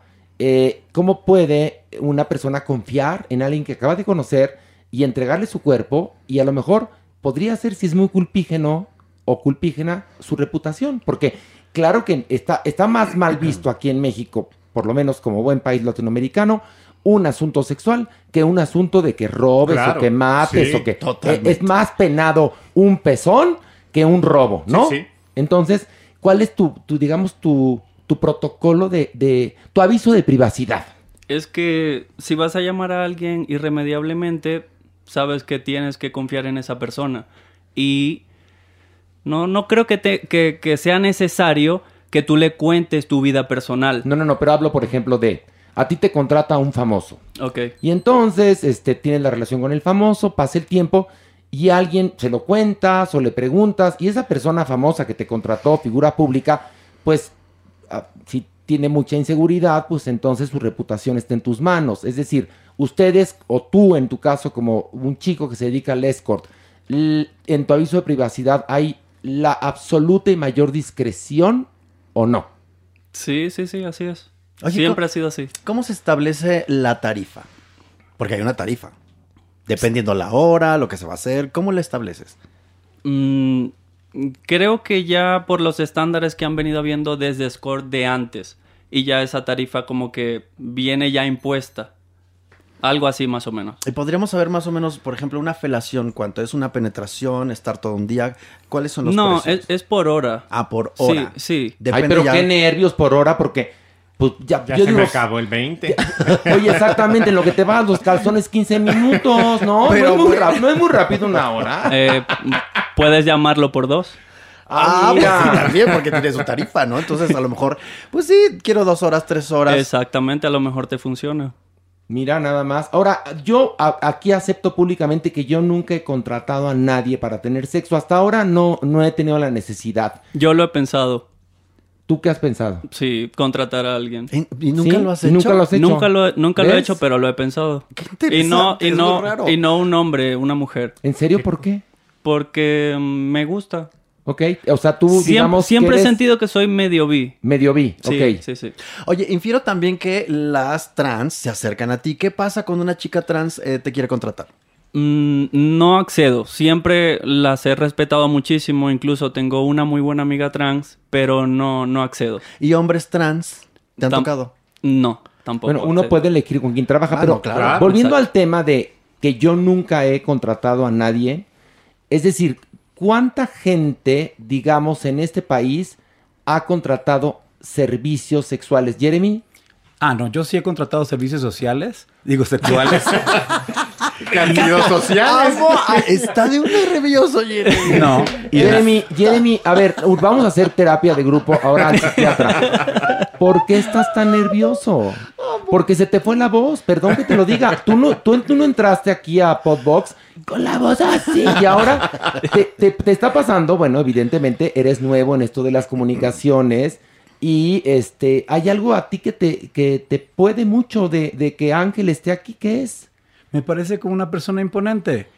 Y Bueno, tan es- imponente que está yendo la voz a ti, fíjate. Pero también es por el clima. y- No, bueno, no, no, no, no, pero es muy interesante lo que te digo, no estoy, no estoy, intento agredirte ni nada. No, por supuesto. Es decir, el- te impone una persona segura, que, que además yo valoro y aplaudo eso de Ángel, que viene y nos cuenta con, con palabras de a centavo lo que es este, este negocio, esta profesión que es tan socorrida y que existen tantos eh, seres humanos que viven de ella y que tiene aristas también obscuras. Y porque además, cuando yo estaba en el closet, era un talón de Aquiles para mí el que me dijeran homosexual, que eso fue en mis 20 años. Después rápidamente salí del closet y dejó de ser un talón eh, de Aquiles y me fortalecí y ahora no tengo empacho en contar mis secretos, en ser como soy. Por eso, por eso quizás me va bien, no lo sé, pero, pero no tengo ningún problema y no, no hay algo por donde me puedan chingar. Este, y por eso me cae bien Ángel, porque viene seguro, habla con las, las cosas como son. Eso es padrísimo. Y por otro lado, ver a Jeremy, que es un psiquiatra connotado, que este que, te lo descoloca alguien tan seguro como Ángel. Eso es muy interesante, Jeremy. Perdón, nada más lo quería hacer notar porque la gente va a decir, ¿a quién invitaron ustedes a hablar? ¿No era Jeremy? Parecía Carmen Montejo, ¿no? Nada más quería que supieran que sí es Jeremy, nada más que con la voz ahogada. Oiga, pero yo tengo otra pregunta A ver, para Ángel. pregunta. Y es, hay aspectos negativos, lo hemos hablado también en algún momento. pero cuáles son? Sería padre saberlos, primero. Sí, eso. ¿Y cuáles son los aspectos también positivos o que tú dirías, disfruto mi trabajo? Pero primero, primero vayamos a los negativos. ¿Cuál es el aspecto negativo? Porque cualquier profesión tiene aspectos negativos, Ángel. Mm, Los aspectos negativos yo creo que mm, las enfermedades, que te puedas hacer adicto a alguna droga, que te dé algún cliente, que te vuelva a llamar. Y yo creo que eso simplemente podría El ser. no pensar en tu futuro, como te preguntó la Supermana también, ¿no? Y- Así y- es. Porque cuántos y cuántas, ¿no? Se pierden. Se pierden porque confían y piensan que esa belleza o el físico les va a durar toda la vida. Y no Y es no así. es así, y acaban paupérrimos y después es muy lastimero. Bueno, ¿te acuerdas la película verlos. Bellas de Noche, el documental de, de. De las- de de María las José. Cuevas, que Sí, te sí. cuenta de estas mujeres que eran preciosas y que recibían abrigos de mil coches, casas brillantes y acabaron todas en la pobreza? Es cuando no piensas en un futuro. Exactamente, ¿No? pero no es el caso de Ángel. Ángel, ¿y tú tienes redes sociales? ¿Las compartirías? Sí, sí, claro. Pueden seguirme. Mi Instagram es BrionesFA y mi Twitter es Briones06. Pero tú tienes OnlyFans. También. OnlyFans claro. también, así es. Eh, creo. Me encanta porque tiene, este hombre tiene un dejo como de... Es Briones06 también, mi Como si OnlyFans, fuera- así que me pueden seguir por ahí. Como si fuera un niño, tiene una energía así como muy... Que, que no, bueno, todos somos seres humanos. Como muy naif de Oye, repente. ¿y en el OnlyFans qué se muestra?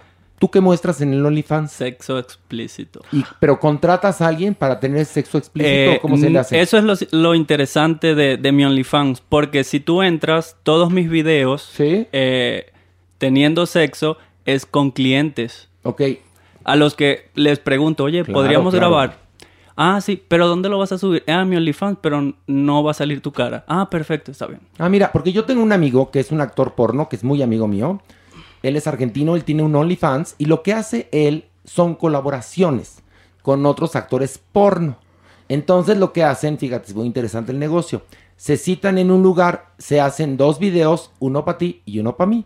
Y entonces cada uno tiene su video para alimentar su OnlyFans y hacen su lana. Y mi amigo se mete una pasta al mes por su OnlyFans. Y esto ha venido a darle una patada en los cojones a los estudios que hacen cine porno, porque ahora pues las, las estrellas se producen sus propios videos. Y qué bueno. Pues Tú, por ejemplo, eh, ¿te harías cine porno, por ejemplo? Sí me lo propusieron una vez, pero no, no accedí. ¿Por Tal qué? vez... ¿Por qué no accediste? No sé, creo que estaba muy joven. Ok, ok. Tenía como unos 20 años. ¿Pero te ofrecieron de un estudio gringo o de un estudio de aquí? De un estudio de aquí. De aquí. No, bueno, pues si te vas a ir a hacer porno, vete a hacer porno a Estados Unidos. Por favor. ¿Cuánto, cuánto pagan por escena, eh? Eh, ni siquiera pregunté. Bueno, a, mí me habían informado que como 5 mil dólares tan bueno, ¿no? Muy bien. ¿Quién- Ahora sí, ¿quién Habría te que lo pensarlo. regala, no? Habría que pensarlo y a ver si sí le entramos. Pero bueno, dinos sobre los aspectos positivos de lo que te gusta de tu trabajo. Aprendo mucho de las demás personas también. Así como, como ellos pueden nutrirse de algo bueno de mí, yo me nutro de ellos. Y he aprendido cosas buenas de muy buenas personas que me ha tocado conocer en este trabajo. Ay, me Qué cae muy bien. Me cae muy bien este chico. ¿Te encuentras más gente buena o más gente mala? Más gente buena. Más gente buena. ¿Cuántos puedes atender por día? Porque hay un límite, evidentemente, ¿no? Siete. Hoy estás. Bueno. Siete Y con llego a mi casa como zombie. Espérate, siete con eyaculación. Porque yo te voy a platicar una cosa. Perdón, ya sé que me va a decir cómo pregunta esta persona. Pero yo tenía un amigo que también hacía cine porno y que también trabajaba en el sexo servicio. Luis Alonso. Una muy buena persona. Muy buena persona, Que lo tuvimos en el programa en Telehit, ¿te acuerdas? sí. Y entonces él decía, yo soy activo en, en mi trabajo porque si yo me vengo con cada cliente, pues no aguanto más que tres. Eso me decía él. Y entonces me, me contaba que muchos chicos que se dedican al sexo servicio, porque ya ven que los hombres, como diría la doña, tenemos que ponernos en escultura para funcionar, como brazo de santo. Entonces, pues tampoco no hay ser humano que te aguante siete palos, ¿no? O sea, perdón que te lo diga. Este, entonces son siete con eyaculación o sin eyaculación. Eh, esa vez sí me vine las siete veces. No, pues y te quedaste drenado, fíjate. Sí, ¿No? sí, sí. No, pues sí. Llegaste a, a tu casa, por favor, quiero tres litros De horchata. De, horchata para. No, de, de horchata con harta semilla de calabaza para recuperar, ¿no? Sí. Y un cóctel de camarón. Un cóctel de camarón. Pata de mula. La verdad es que es un gusto tener Sí. a alguien tan articulado, tan guapo, tan entregado a su Gracias. trabajo y que la gente entienda que esto es una profesión tan maravillosa como la que más, ¿eh? Mira, por lo menos es la profesión que tú elegiste con libertad. Así es. Y con gusto también. y con se nota. gusto. Y todas las profesiones, todas las profesiones tienen su lado bueno y su lado malo. Lo que pasa es que esta está estigmatizada porque acuérdense que los católicos o los que venimos de religiones judio-cristianas somos eh, producto del pecado original. Entonces, el pecado original, que es la curiosidad, nos marcó a todos para siempre. Y todo lo que es sexual, todo eso nos importa y nos, nos, nos daña mucho. Entonces, por eso es interesante tener a Ángel aquí. ¿Qué querías decir, Superman? Que aquí hay alguien que tiene cara de susto. ¿Quién? Y es el diablillo. El diablillo que va a tener Está cara de chiquitillo y susto. se ha quedado así con toda la información de ¿Qué piensas? Pues yo tú? espero, yo, que- yo espero que la gente esté entendiendo bien esto en el sentido que lo estamos haciendo. Sí, yo creo es este, yo te agradezco, Ángel, muchísimo que hayas venido. No, gracias En a verdad, por este, invitarme. ¿qué- ¿tienes algo que quisiera decirle a la gente que escucha Parándula 021? Algo que te nazca ahorita después de esta charla y de conocer a estas personas, este, que son verdaderamente una fauna muy bizarra, mi querido Ángel. Así que, ¿tienes algo que decir? Sí, cuídense mucho, cualquiera que, que se dedique al sexo servicio, cuídense, tomen PrEP, usen preservativo y lo más importante de todo, nunca dejen de ser buenas personas. ¿Ves? Muy importante. ¿Ves Alejandro Broft? ¿Te das cuenta? No, es muy Broft? importante, es muy importante. Y que además, lo que decíamos al principio es curioso, ¿no? ¿Cuántos millones puede generar esta industria? Y nadie la consume. Yo le dejo de tarea esto. ¿Tú aconsejarías a la gente que nos escucha que contrate a un, a un chico o una chica escort? ¿Tú lo recomendarías, Ángel? Claro que sí. ¿Por qué? Porque hay muy, muy, muy buenas personas en, en este trabajo, eh, de las que pueden nutrirse, como lo dije ahora, l- que los pueden acompañar y hacerlos sentir muy, muy bien. ¿Ves? Fuera del sexo. Fuera del sexo, sí, sí. Sí, claro que sí. Que es más, fíjate que, ¿cuánto, el, el sexo que dura? ¿15 minutos? ¿20 minutos si te va bien, no? Sí, te va bien, Y, sí. y quizás Si lo más aguante. importante es el apapacho. Y como Bueno. decía, decía mi querida Rina Risenthal, la sexóloga que trabajaba en Telehit con nosotros, que el mayor órgano sexual que tenemos es la piel. Fíjate nada más. Y, y ese es este, ese órgano que necesita mucha atención. ¿Qué quería decir Jeremy? Agradecer a Ángel por como sus aportaciones. Es fantástico poder escuchar a alguien con esta frescura y sobre todo ayudarnos a desestigmatizar y hablar sobre el trabajo sexual como un trabajo. Pero para ti esto no era un estigma, Jeremy, estamos de acuerdo, ¿no? No, pero para los demás puede Sí. ser algo muy sí, sí, difícil. Sí, sí, sí, sí, sí, sí, por supuesto. A la gente cuando le dices que te dedicas a esto se descolocan, se, se ponen nerviosos. ¿Qué hacen? ¿Cuáles son las reacciones? No, son curiosos. Son Sí, curiosos. sí, ¿Qué te ¿Qué es lo más, lo más común que te preguntan? Eh, no sé, son muchas preguntas las que, las que de repente quieren hacerme una encima de otras. Pero normalmente no hablo de, de lo que hago.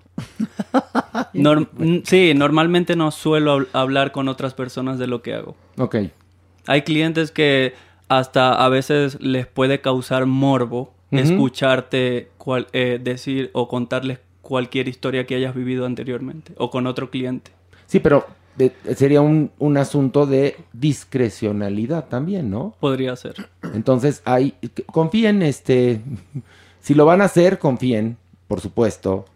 Y, y- y, pues que el que quiera vivir la experiencia, este, que lo haga o, o- o que, o que se quede con las ganas. Pero decía un amigo mío que es mejor eh, atreverse a hacer las cosas que quedarse con las ganas de hacerlas. Así es. Y bueno, no nos resta más que agradecerte, Ángel. Te vamos a seguir en tus redes. Gracias. Eh, cualquier, eh, cualquier cosa que quieras, aquí tienes tu programa Farándula 021.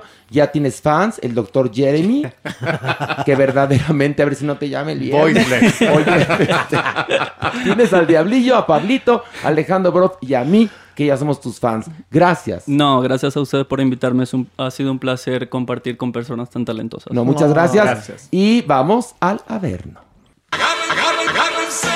El haber. Oye, yo tengo miedo de bajar al Averno porque no está Pilar, que siempre me protege. Ay, sí, ¿Qué, tú. qué, qué, qué, los ¿Qué? que tenemos miedo son- no somos nosotros de ti. Uh, ya empezamos. Mira, Con el nervio. Va el correctivo. No, pero espérate, todavía ni siquiera bajamos, ya me Pero estás si dando te está lenguando la traba, Maniwis. Pues por- porque me das miedo. Ay, yo que te voy a dar miedo. Soy una santidad. En serio, mira, nada más anda reforzando esa imagen fea y negativa que la gente tiene de mí. cuando soy una buena persona, Maniwis. No, sí lo eres, la verdad Ah, es que sí lo ah. eres y te queremos. Ah. Pero a mí me saca un poco de onda ¿Qué? algo. ¿Qué? ¿Por qué te reclama que te- tú interrumpes mucho a Merengón? ¿Y por qué no te reclaman que me das de cachetadas? A ver, a ver, Te Maniguis. voy a platicar A una ver. cosa. Porque la gente, ya ves que te va a ver tú. ¿Cuál es la serie más exitosa en este momento? El juego, el juego de eh, ¿qué? Del calamar, ¿no? ¿Y de qué va? Es re violenta. A la gente le gusta la violencia. Exactamente. Y también les gusta ver la paja en el ojo ajeno. Dicen que interrumpo a merengón. Y bueno, y no, dicen que te trato merengón Ah. horrible. Si no, no estaría aquí. No, pero a ver, te Estamos- tra- somos- No, en, no, en ningún momento hay Llevamos maltrato. años trabajando juntos. ¿Cuántos? ¿Ocho? ¿Y te he hecho alguna gatada? Jamás. Habla ahorita, Alejandro. Habla, Ya, ya, habla, ya. Rompe no, el silencio. frontal, jamás. ¿Te he explotado, Alejandro? Jamás, al revés.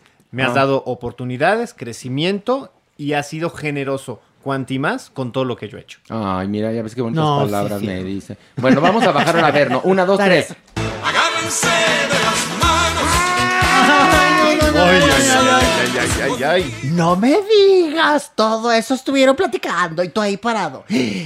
¿Qué te está contando de qué? De, de, de que ustedes estuvieron con un, con un, con un, ¿qué, qué es lo que, con quién estuvieron? Con un chico que se dedica a hacer escort, con ¡Exacto! Ángel. El diablillo, lo que pasa es que, a ver, usted no ha dado cuenta, no ¿De se ha dado cuenta que el diablillo se le escapa del averno. Es que no me había dado cuenta. Por las alcantarillas del centro histórico. Y ahí fue donde acabó en una, en una escuela de cultoras de belleza que le pintaron el pelo al diablillo. Es lo que estoy viendo. Es que el diablillo No, no. es pícaro y ¿sabe qué? El diablillo quiere conocer el mundo. No nada más el averno, doñinini. Ya dele libertad. Ay, sí, lo, tiene como, lo tiene castrado como aquí que... Pero ¿qué más mundo va a querer que el mismísimo Averno? ¿Qué tienes que andar allá subiendo la superficie como la sirenita tú?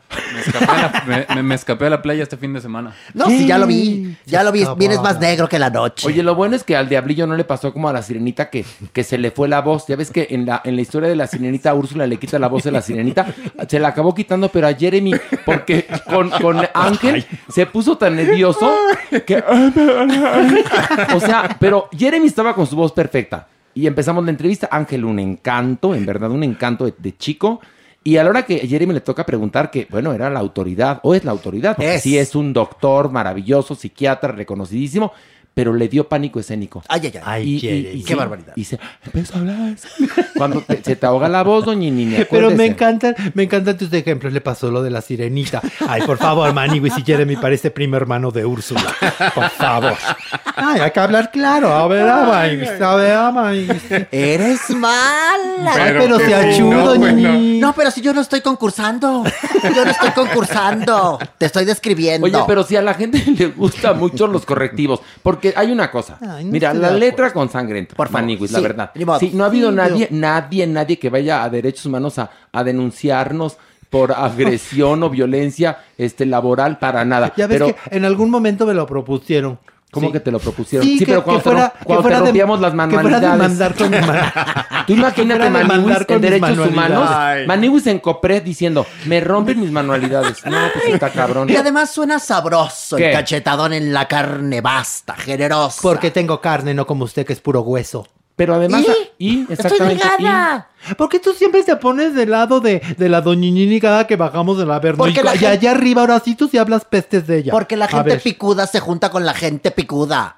Con un endejo no te metas ni a bañar porque el jabón se pierde, fíjate. Ándale, ándale. Ay, pues muy a mí bien. a veces se me pierde. ¿Ves? No, bueno, y, lo, te bu- y pierde. lo bueno es buscarlo. Sí, sí, y pero recogerlo. normalmente ya sabes, ya sabes dónde lo encuentras. No, pero cuando dice Maniguis, pero a mí me chifla bañarme con jabón en polvo. pues sí. A levantarlo, ¿no? Ándale. Ay, en Ay, serio. bueno, ya bajemos. No, ya estamos Ya aquí. estamos No, No, bajemos el nivel ya del Ok. chisme. Diablillo, ¿vienes o te vas a subir? Vámonos, Ah, vámonos, muy bien. Ok. El diablillo, muy seguro, con su pelo rubio el diablo. Así le quedó un preciosísimo. Dejen de ponerle la correa, más vale. Tráetelo, ¿ya? Ok, ¿listos?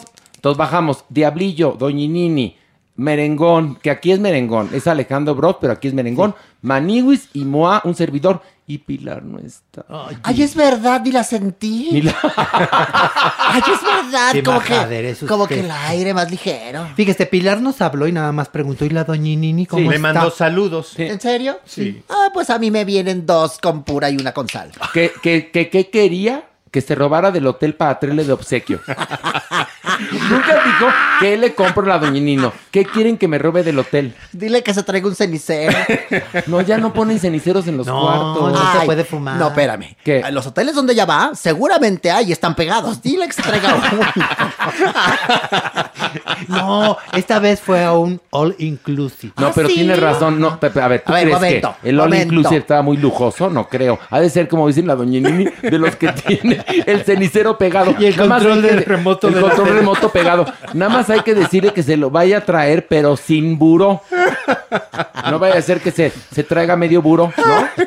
La pilarica. ¿Y a ¿qué? quién se anda chichifiando tú? No, pues fíjese, doña Nini, le contamos la semana pasada que en una corcholata de Mirinda se ganó un viaje todo incluido una semana. Pero ya estando en el resort, ahora sí que ya encarrilada y encarrelada, sí, ya, ya estaba ya en las, pero más, más lista que, que le puedo decir yo.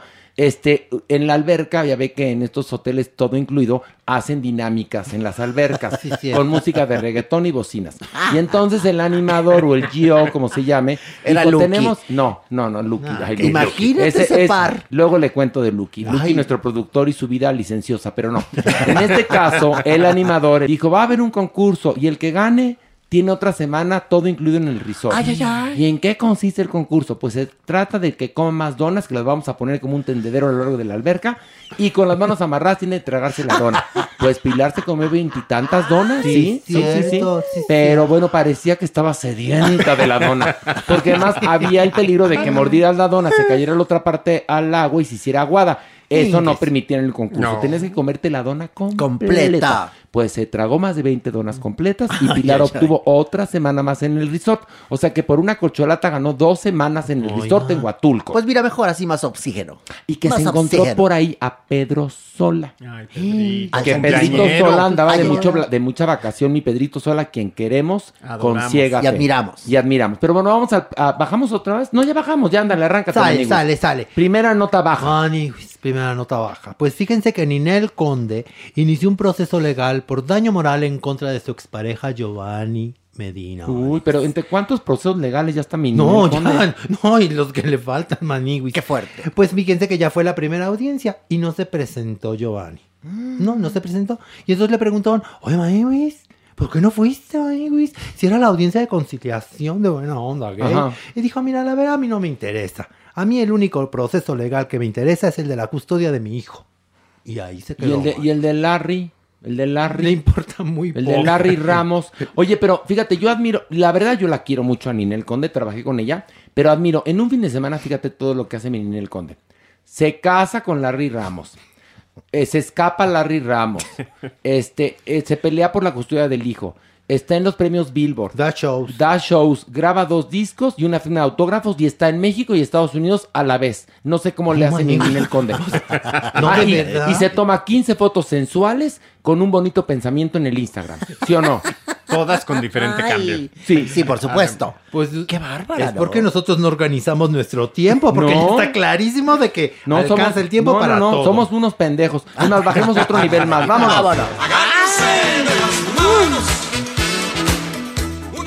Pero por favor, a ver, por las críticas, Diablillo de entrada, tu cuenta de Twitter que iba creciendo verdaderamente, ¿qué te puedo decir yo?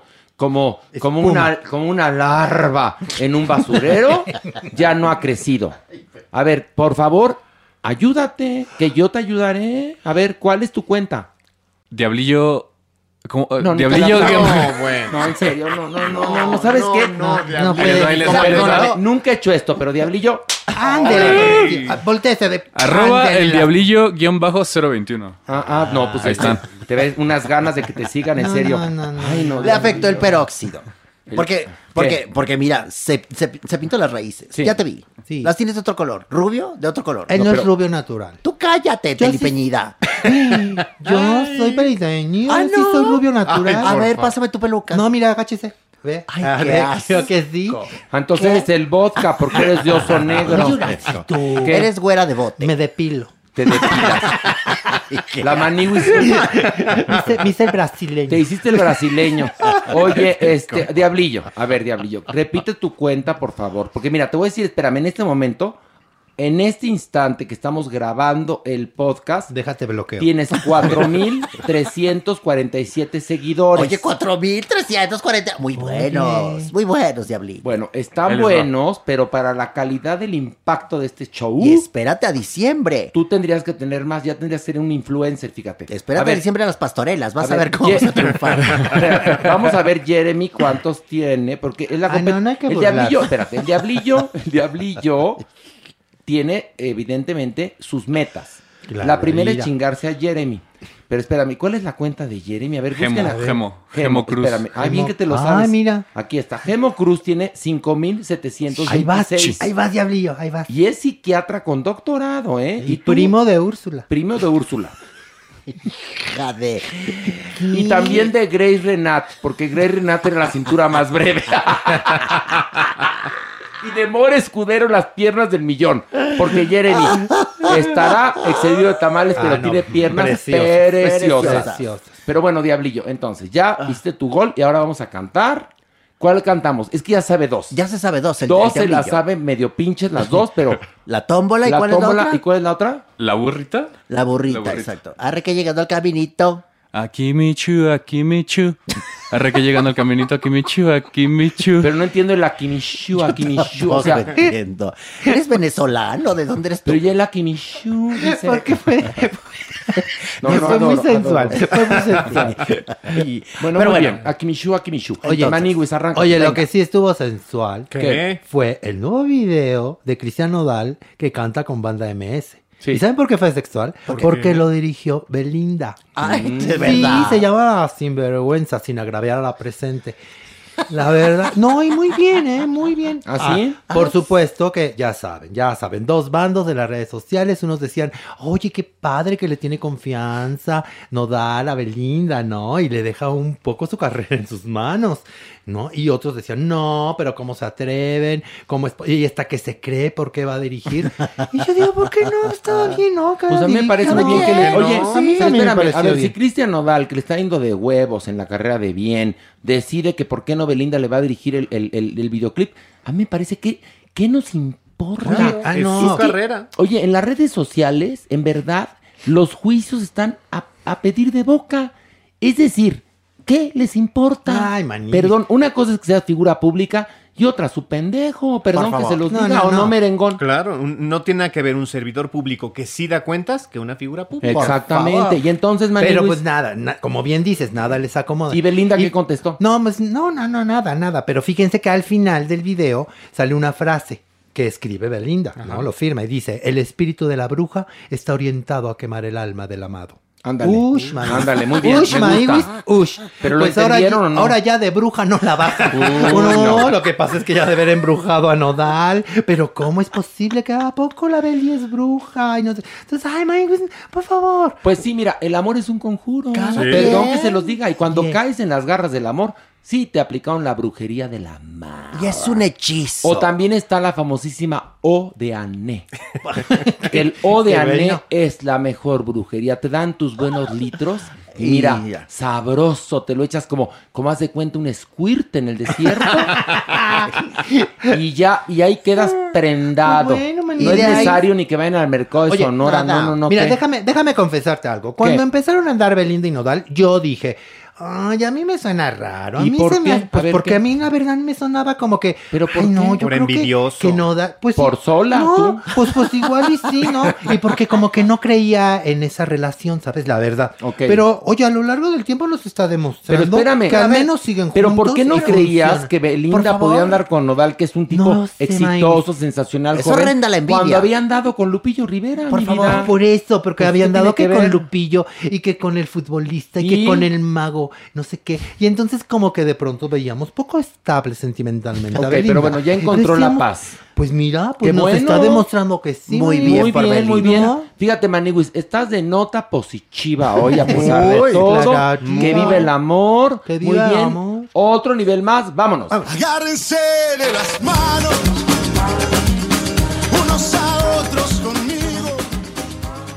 Maniwis, esta no es de mucho amor, la verdad. No, man, No, también la que verdad, íbamos. La verdad no, la Íbamos re no. bien, Maniwis. Maniwis, es que fíjate que en la semana entrevistaron a Enrique Guzmán en Ventaneando. Sí. Y pues nada, fíjate que nos avisó que ahora va a demandar él a Frida Sofía, pero en Estados Unidos. Ok, porque vive allá. Porque Frida ella vive Sofía, allá. por pues supuesto. sí, Maniwis. Y pues obviamente le preguntaron que pues, la situación era bastante, bastante delicada y molesta. Ok. Y él pues lo confirmó y dijo que, que no le gustaba la situación, Pues que claro. no le gustaba porque era su nieta. Pues ¿no? clararira. Pero que la situación lo ha orillado a eso, porque él tiene que defenderse, porque lo, porque según palabras de Enrique Guzmán, le está levantando un falso y muy delicado que Y no es. Mira, es que, híjole, es que está, está- esto es tan Ay, terrible. sí, muy tri- y muy- muy y triste. tan difícil y tan todo este, porque está la tendencia de yo sí te creo, que estoy totalmente de acuerdo con esa tendencia, porque cuántas Sí, mujeres han pasado por abusos, violaciones y no se les creyó.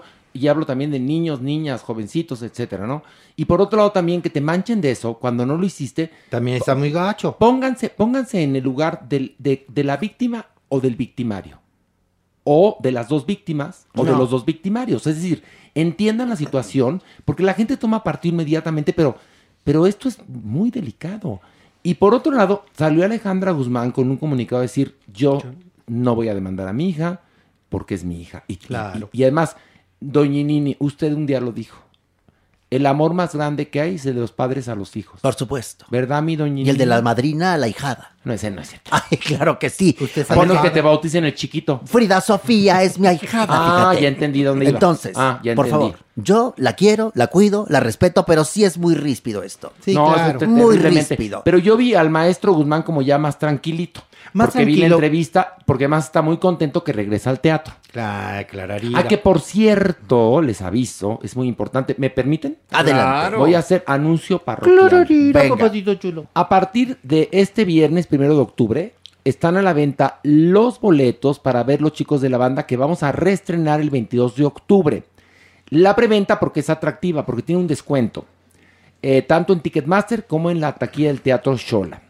Muy importante, eh, el teatro es un negocio atípico y las condiciones ahora son más atípicas por la pandemia. Queremos tener una buena y larga temporada, pero dependerá de que ustedes vayan. La obra iba muy bien, teníamos teatro lleno, estaba padrísima, es una obra muy importante, los chicos de la banda, ganó el premio Tony en el 2019. Es la obra que abre la conversación, es una comedia muy divertida de una fiesta de un grupo de amigos homosexuales en el año 1968, donde irrumpe en esta fiesta un heterosexual por causas este, muy interesantes y toda la revolución que arma al momento que en este mundo secreto de homosexuales del año 68, cuando era prohibido ser homosexual en Nueva York, entra la sociedad, representa la sociedad de este hombre.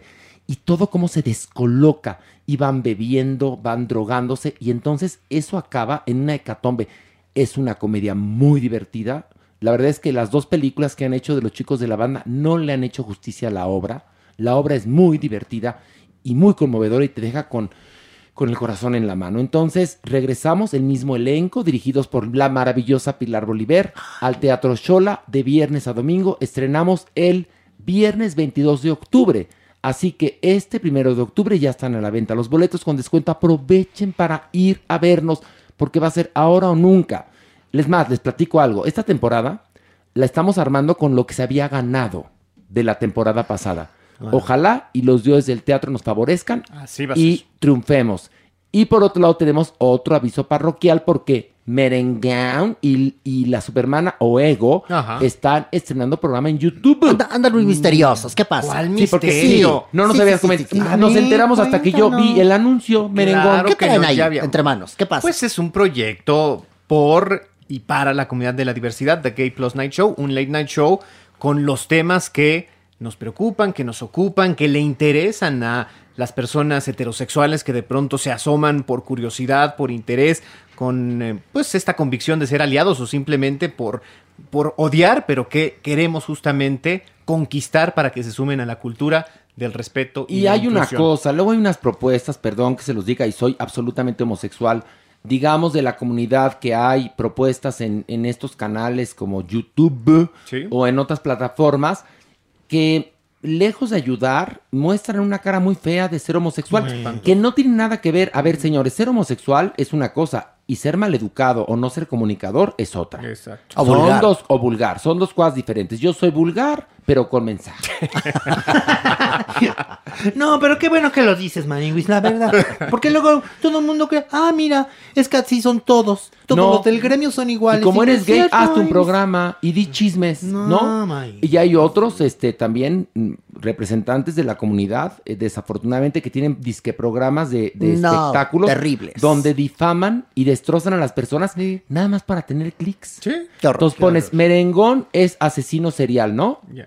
Y entonces resulta después que mató a una caja de cornflakes, ¿no?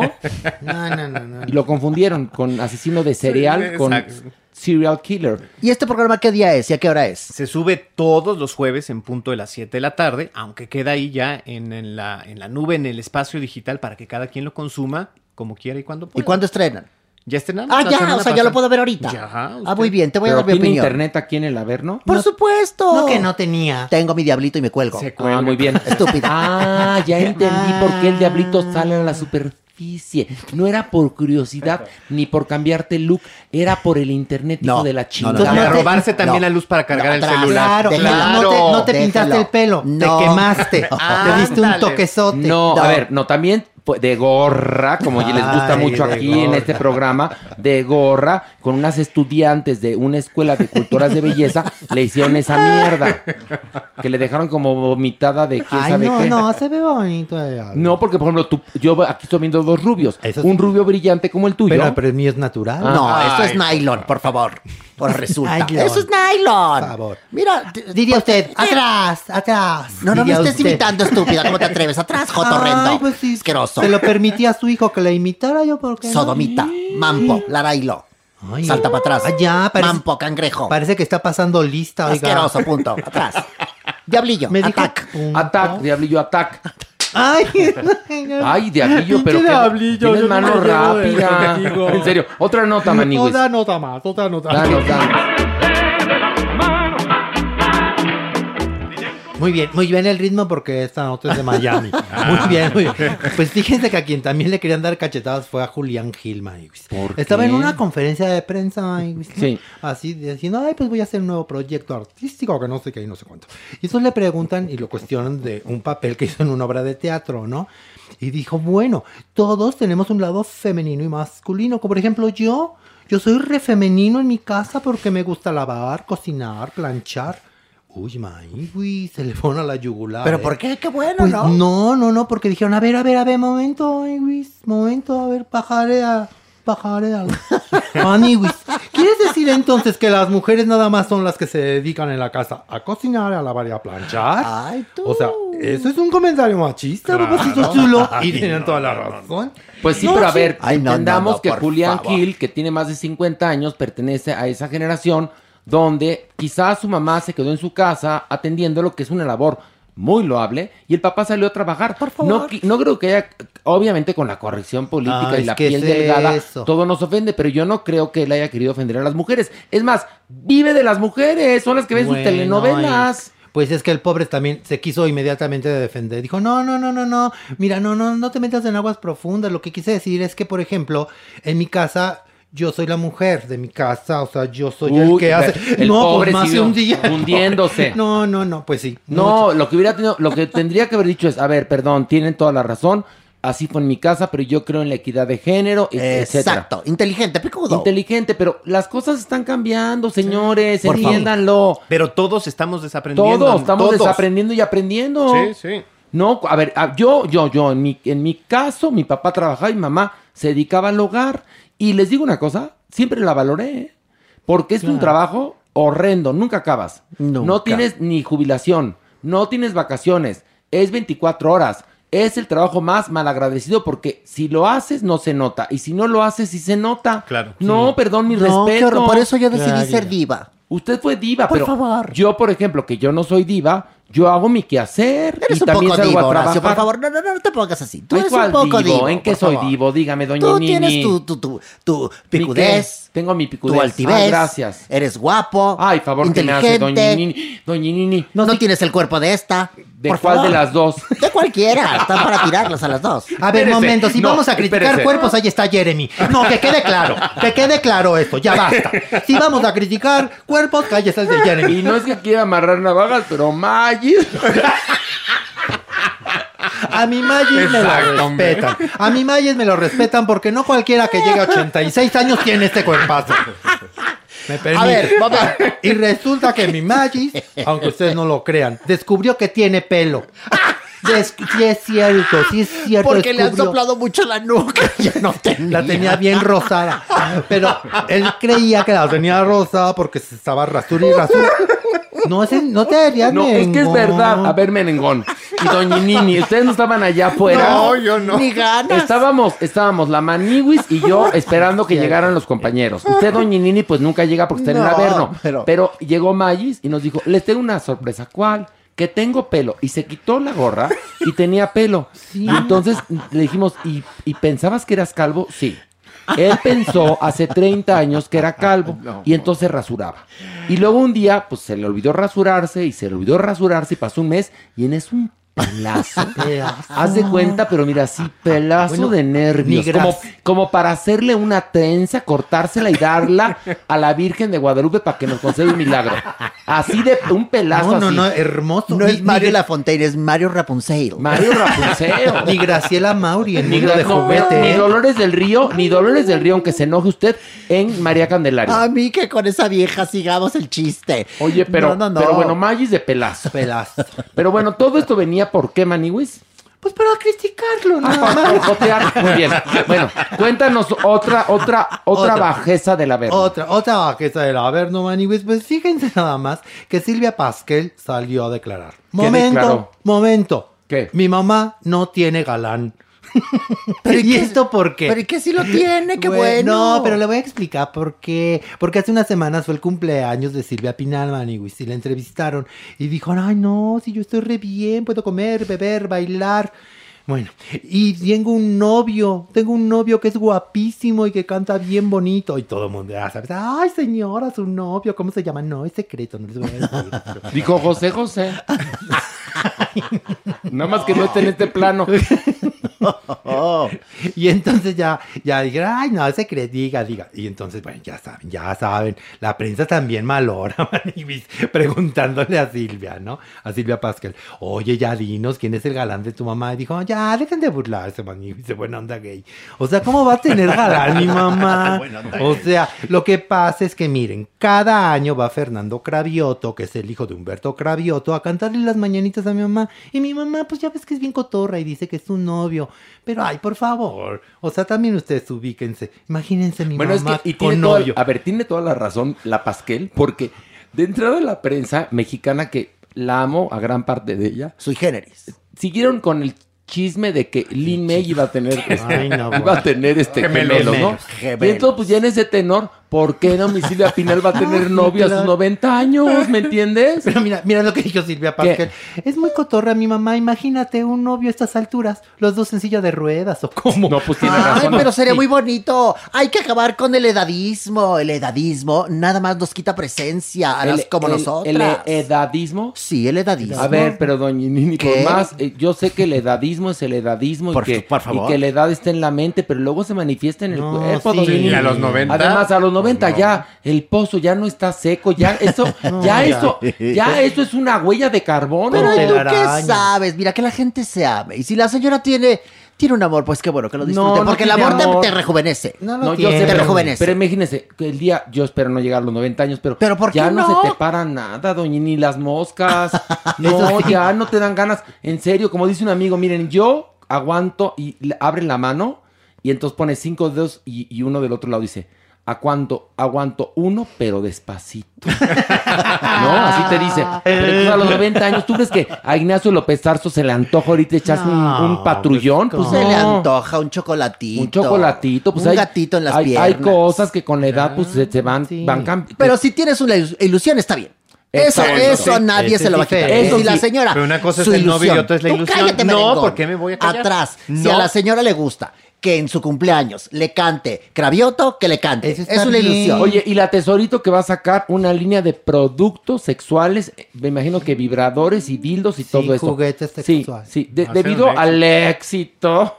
que estuvo en el Festival Mix y a todo el mundo le gritó. Pero, pero, a ver, espérese. Todo el mundo le Como gritó. estuvo en el juego de las llaves, sí. Entonces, esto salió en la prensa, en la prensa rosa, en alguna de estas notas de dudosa procedencia, pero que va a sacar línea de dildos y vibradores. Eso ¿Y luego dice. en qué festival estuvo? En el Festival Mix. ¿Qué es el Festival cine. Mix? Es un festival de cine LGBT. Y ella estuvo de madrina. ¿Y ella hizo? se subió al escenario a gritarle a la gente. y ¿Qué les gritó? "Tesoros, mis tesoros, mujeres engañadas. Y la gente le decía, señora, cállate, mujeres engañadas. Por eso otra, "Mo- engañadas. y todos así, pero ¿qué la señora que le pasa? Y, y se le cae el cubrebocas. No, chingues. Sí. Ay, no. Bueno, por lo menos el cubrebocas y no la peluca.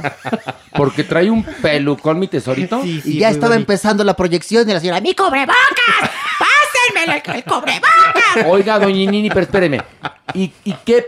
Eh, no, no, no es vulgar, ¿eh? Pero ¿qué pitos tocaba la tesoro ahí en el Varios, Festival en Mix? toda su vida varios. No, en No el nos festival. ¿Presentó alguna película? ¿Actuaba en alguna Porque película? estaba ¿Qué? el juego de las llaves y entonces también Ay, pero, se presentó. pero ya, el juego de las no, llaves no es ni para presentar en ningún festival, Pero es una ¿cómo le porquería. hacemos? Pues Arturo Castellana así lo dijo, pero o así lo hizo. Pero la tesorito era genial. ¡Pásenme el cubrebocas! ¡Pásame el cubrebocas, hija! Y todos, señora, ¿por qué le pasa? ¡Dame el cubrebocas! Es Y la- una ya, ya transmitió la película y la otra gritando. No, ¿cuál transmitiendo, proyectando? Ah, mira, Ay, fíjate, así se dice. Todos los días se aprende algo. Gracias, Horacio. El caso es que la película Y no era pasaba, película, era serie. ¿Y a ti qué te Ay, importa? no. Pues Tú ni estuviste. Tú ni estuviste. sé, Todo sé. me lo contó el diablillo. No, la doña. Nini, a ni ver, está difícil que sepa tanta información ya que Porque está en yo el no averno, ahí. pues claro. Ay, no, no, no, no, Entiéndala, ¿para qué dice? entiéndanla, entiéndanla, entiéndanla. Mira, te voy a dar un cachetadón. Pero en No, serio, el que se lo merece también tú te, te formas en la fila de los chingadas. También. No, ahora yo qué hice si Pues la que se la- equivocó fue la estúpida pero la vieja. estás Yo- asu- la Aquí no está Pilar, respétala. La estás usando. Bueno, otra, una más. Una más. Agárrense de las manos, unos a Amiguis, ya es oficial. ¿Qué? Agárrense. ¿Qué? La Interpol ya giró una ficha roja en contra de Laura Boston, Maniguis. ¿Apenas? Y la están buscando en más de 190 países. ¿Sí, Maniguis? Y- Aunque ya pero, ve- tam- pero también una pregunta tonta a lo mejor. O sea, la Interpol aplica la de parchis, para ti ficha roja, para ti ficha verde, para ti ficha azul. ¿Y ¿Cómo roja? ¿Cómo? No, a mí me ficharon amarillo. ¿No?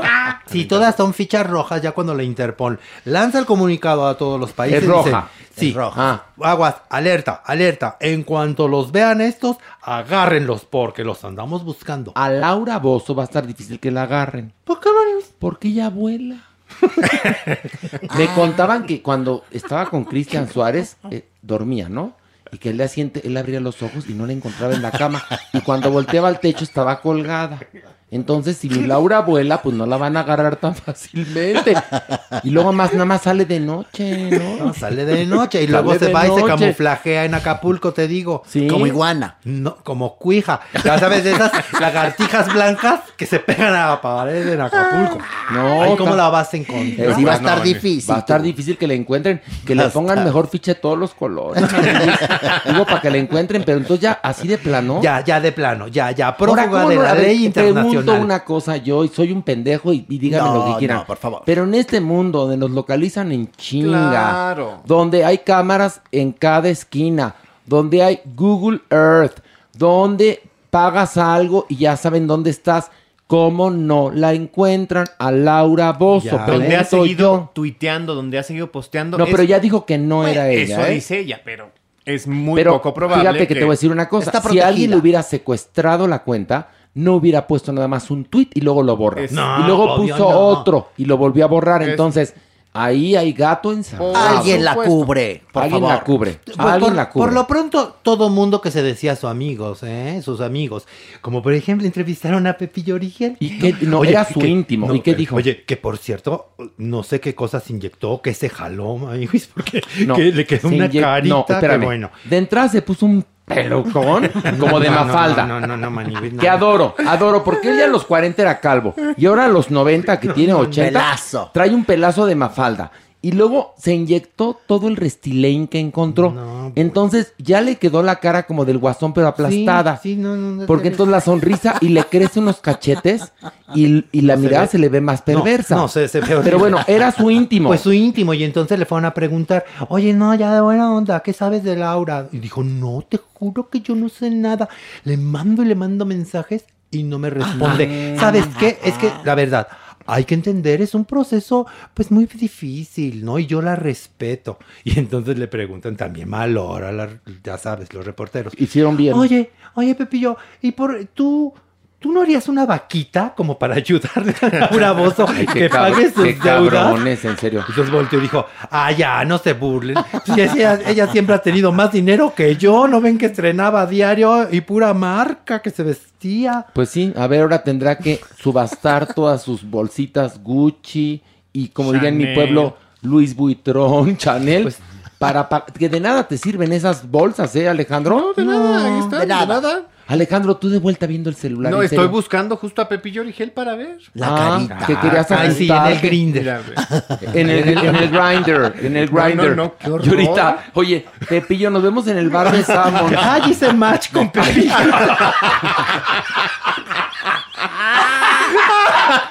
Ay, hice Ay, match con match. Pepillo. Ay, qué miedo. Ay, no. Ay, si no. los larailos son bien vaciados. digo. Oye, pero sí, la carita de Origel le quedó baratita. No, se nota, se nota totalmente. No sí. Su cara. Yo creo que se le inyectaron a plazos. Y el pelazo. ¿Qué tal el pelazo? no, el pelazo de Mafalda. ¿No adoras? Las carillas. Me la imagino patinando. No, pero esas carillas que se puso son eso- baratillas. No, es- Baratillas. Se notan Esa ya baratillas. es la placa completa. esas son carillas. Sí, la- esas, esas no esa, son carillas. esa las remoja todas las noches en un vaso con agua, Mike. No, esas... Por favor. O sea, Ay, qué cabrón eres. Oigan, Ay, perdón, no te espérense. vas a ofender. Oigan, bueno, tenemos... ya- les voy a platicar una cosa que el otro día me pegó una gritiza Magis. ¿Por qué? ¿Cómo? Porque me dijo que su sección ¿Qué? Ya no estaba saliendo en el programa porque nos extendíamos en el avión. Pero espera, no tenemos la culpa que no guste su sección. No, No sí diga eso, doña Nini. Sí, sí gusta, sí gusta, ¿Y doña entonces Nini. por qué Oye, la cortan? ¿se enojó contigo y te hizo pelazo? Porque ella tiene. Claradira, ya. No, no, no, déjame, me hizo, me hizo un pelazo horrible porque ahora como anda de pelazo, ya por cualquier cosa Pues busca mira. cómo ofenderse para echarse pelazo. Pues en- Entonces, la verdad es que En un lado ya tiene no quiero más razón. que... En un lado tiene razón. Y ahora, ¿cómo le decimos que en esta sección, digo, en esta, en este episodio tampoco entró su ver, sección? espérate, ni modo. No, pero no, sé. parece Es episodio, Por no favor. sección. Es más, también. íbamos también. Ibas pero bueno, te quedas con mal sabor de boca. Vamos a un corte y sí, ahorita va a haber la sección de Mary Fontaine. Digo, ay, ¿para qué no nos renuncia, Manigo? Estás viendo la tempestad. Ya viste, Pilar no quiere regresar de Huatulco. Ay, no, pero esta porque todo le gusta de agrapa. Bueno, yo lo sé. Ay, pero háganle trenzas a, a la Fontaine ahorita que entre. Por el Pues- pelazo. Pues a mí me contaron, fíjate, la verdadera historia de ese pelazo, les voy a contar el chisme. que en Magis en los 80. Pero así en bajito para que Espérate, no nos para que no nos escuche. oiga. Ahí les va. Que Magis en los 80 compró varios botes de champú Daniela Roma y los guardó ya resignado a su calvicie. Y un día, pues eh, dijo, ¿por qué no lo voy a usar? Y grandes resultados, que le crece la cabellera a la Fontaine gracias al champú Daniela Romo, que para su desgracia ya no lo hacen. Entonces, cuando se le acabe el último bote, volverá a tener, ahora sí que, su look de huevo. Ay, ay, ¿y, si, ¿Y si es pelo o será un hongo? Porque si el champú Daniela Romo se dejó de hacer en los 80, igual es un hongo el Pues que ya tiene en la A lo cabeza. mejor es un hongo, pero capilar. Ya cállense, Ya. alárguense, por Ya, favor. ya nos vamos del Averno, volvemos. Cinco razones para... Y mi querido Magis, tenemos hoy las cinco razones para amar u odiar. Para amar a la banda más importante de rock mexicano. ¿Qué es? Café Tacuba, quienes cumplen 32 años. Ok, y en homenaje, Número 5. A pesar de que ya habían hecho ruido con su primer disco homónimo de 1992, es con re, la estética, la amalgama por lo prehispánico, lo posmoderno, crear himnos generacionales que retratan al México de aquel entonces en 1994, como Esa Noche, Las Flores, El Metro, El Puñal, El Corazón y especialmente El Baile y el Salón, que es increíble que una banda de rock haga una canción dedicada a la homosexualidad. sobre todo en ese entonces, mi Exactamente. querido Mario. Vamos a... Número 4. En 1996 se publica Avalancha de Éxitos, un disco homenaje a aquellos eclécticos artistas que de una u otra forma influenciaron su carrera musical.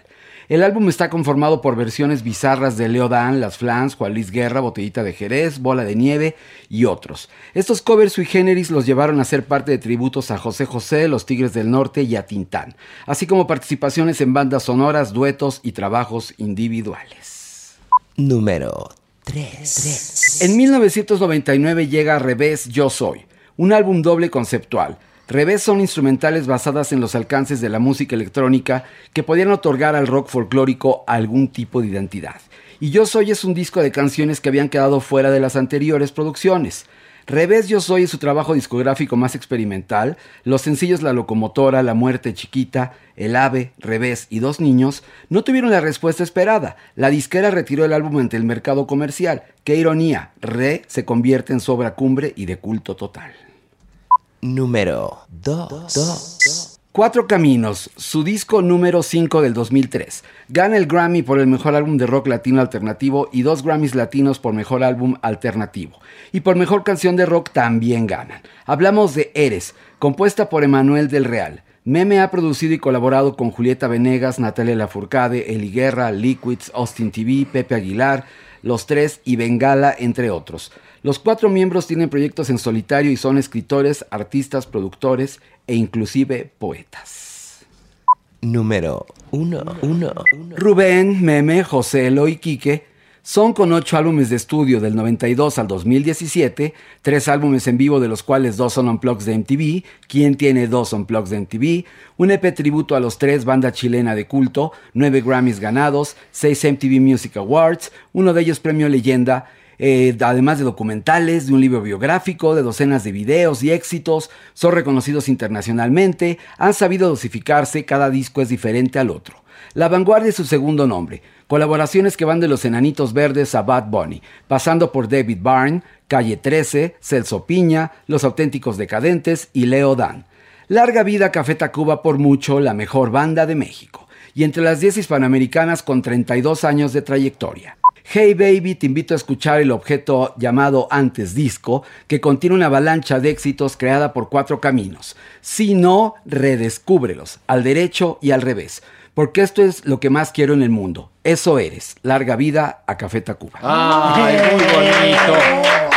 Entonces, Mario Doñinini, despídenos. Que Mario nos despida con una bonita frase. A ver, Mario, en esta ocasión, ¿de quién escogiste la frase? De la grandísima y maravillosa Liza Minnelli. ¿Y la frase dice?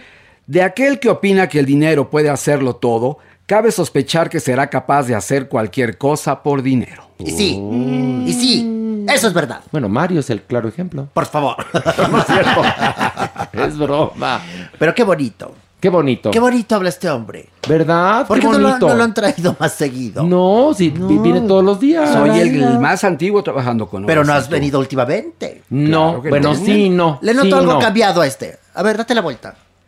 Ah, Ay, es, el- que, el es, que, pelazo. es que ya tengo patilla y pelito aquí.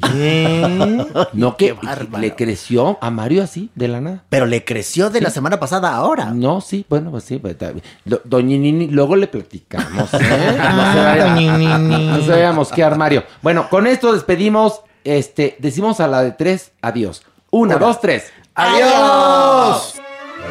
Esto fue Farándula 021. Recuerda, un nuevo episodio cada jueves.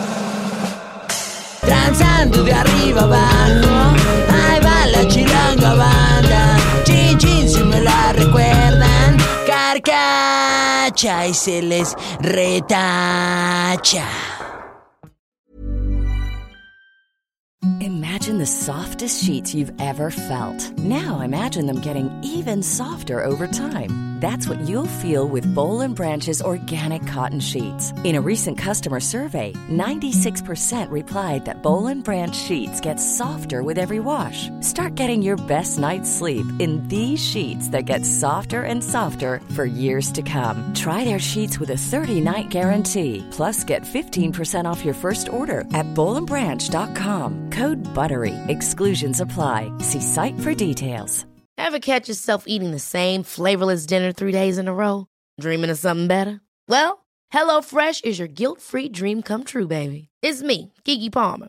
Let's wake up those taste buds with hot, juicy pecan crusted chicken or garlic butter shrimp scampi.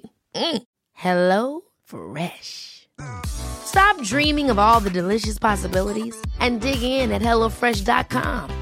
Let's get this dinner party started.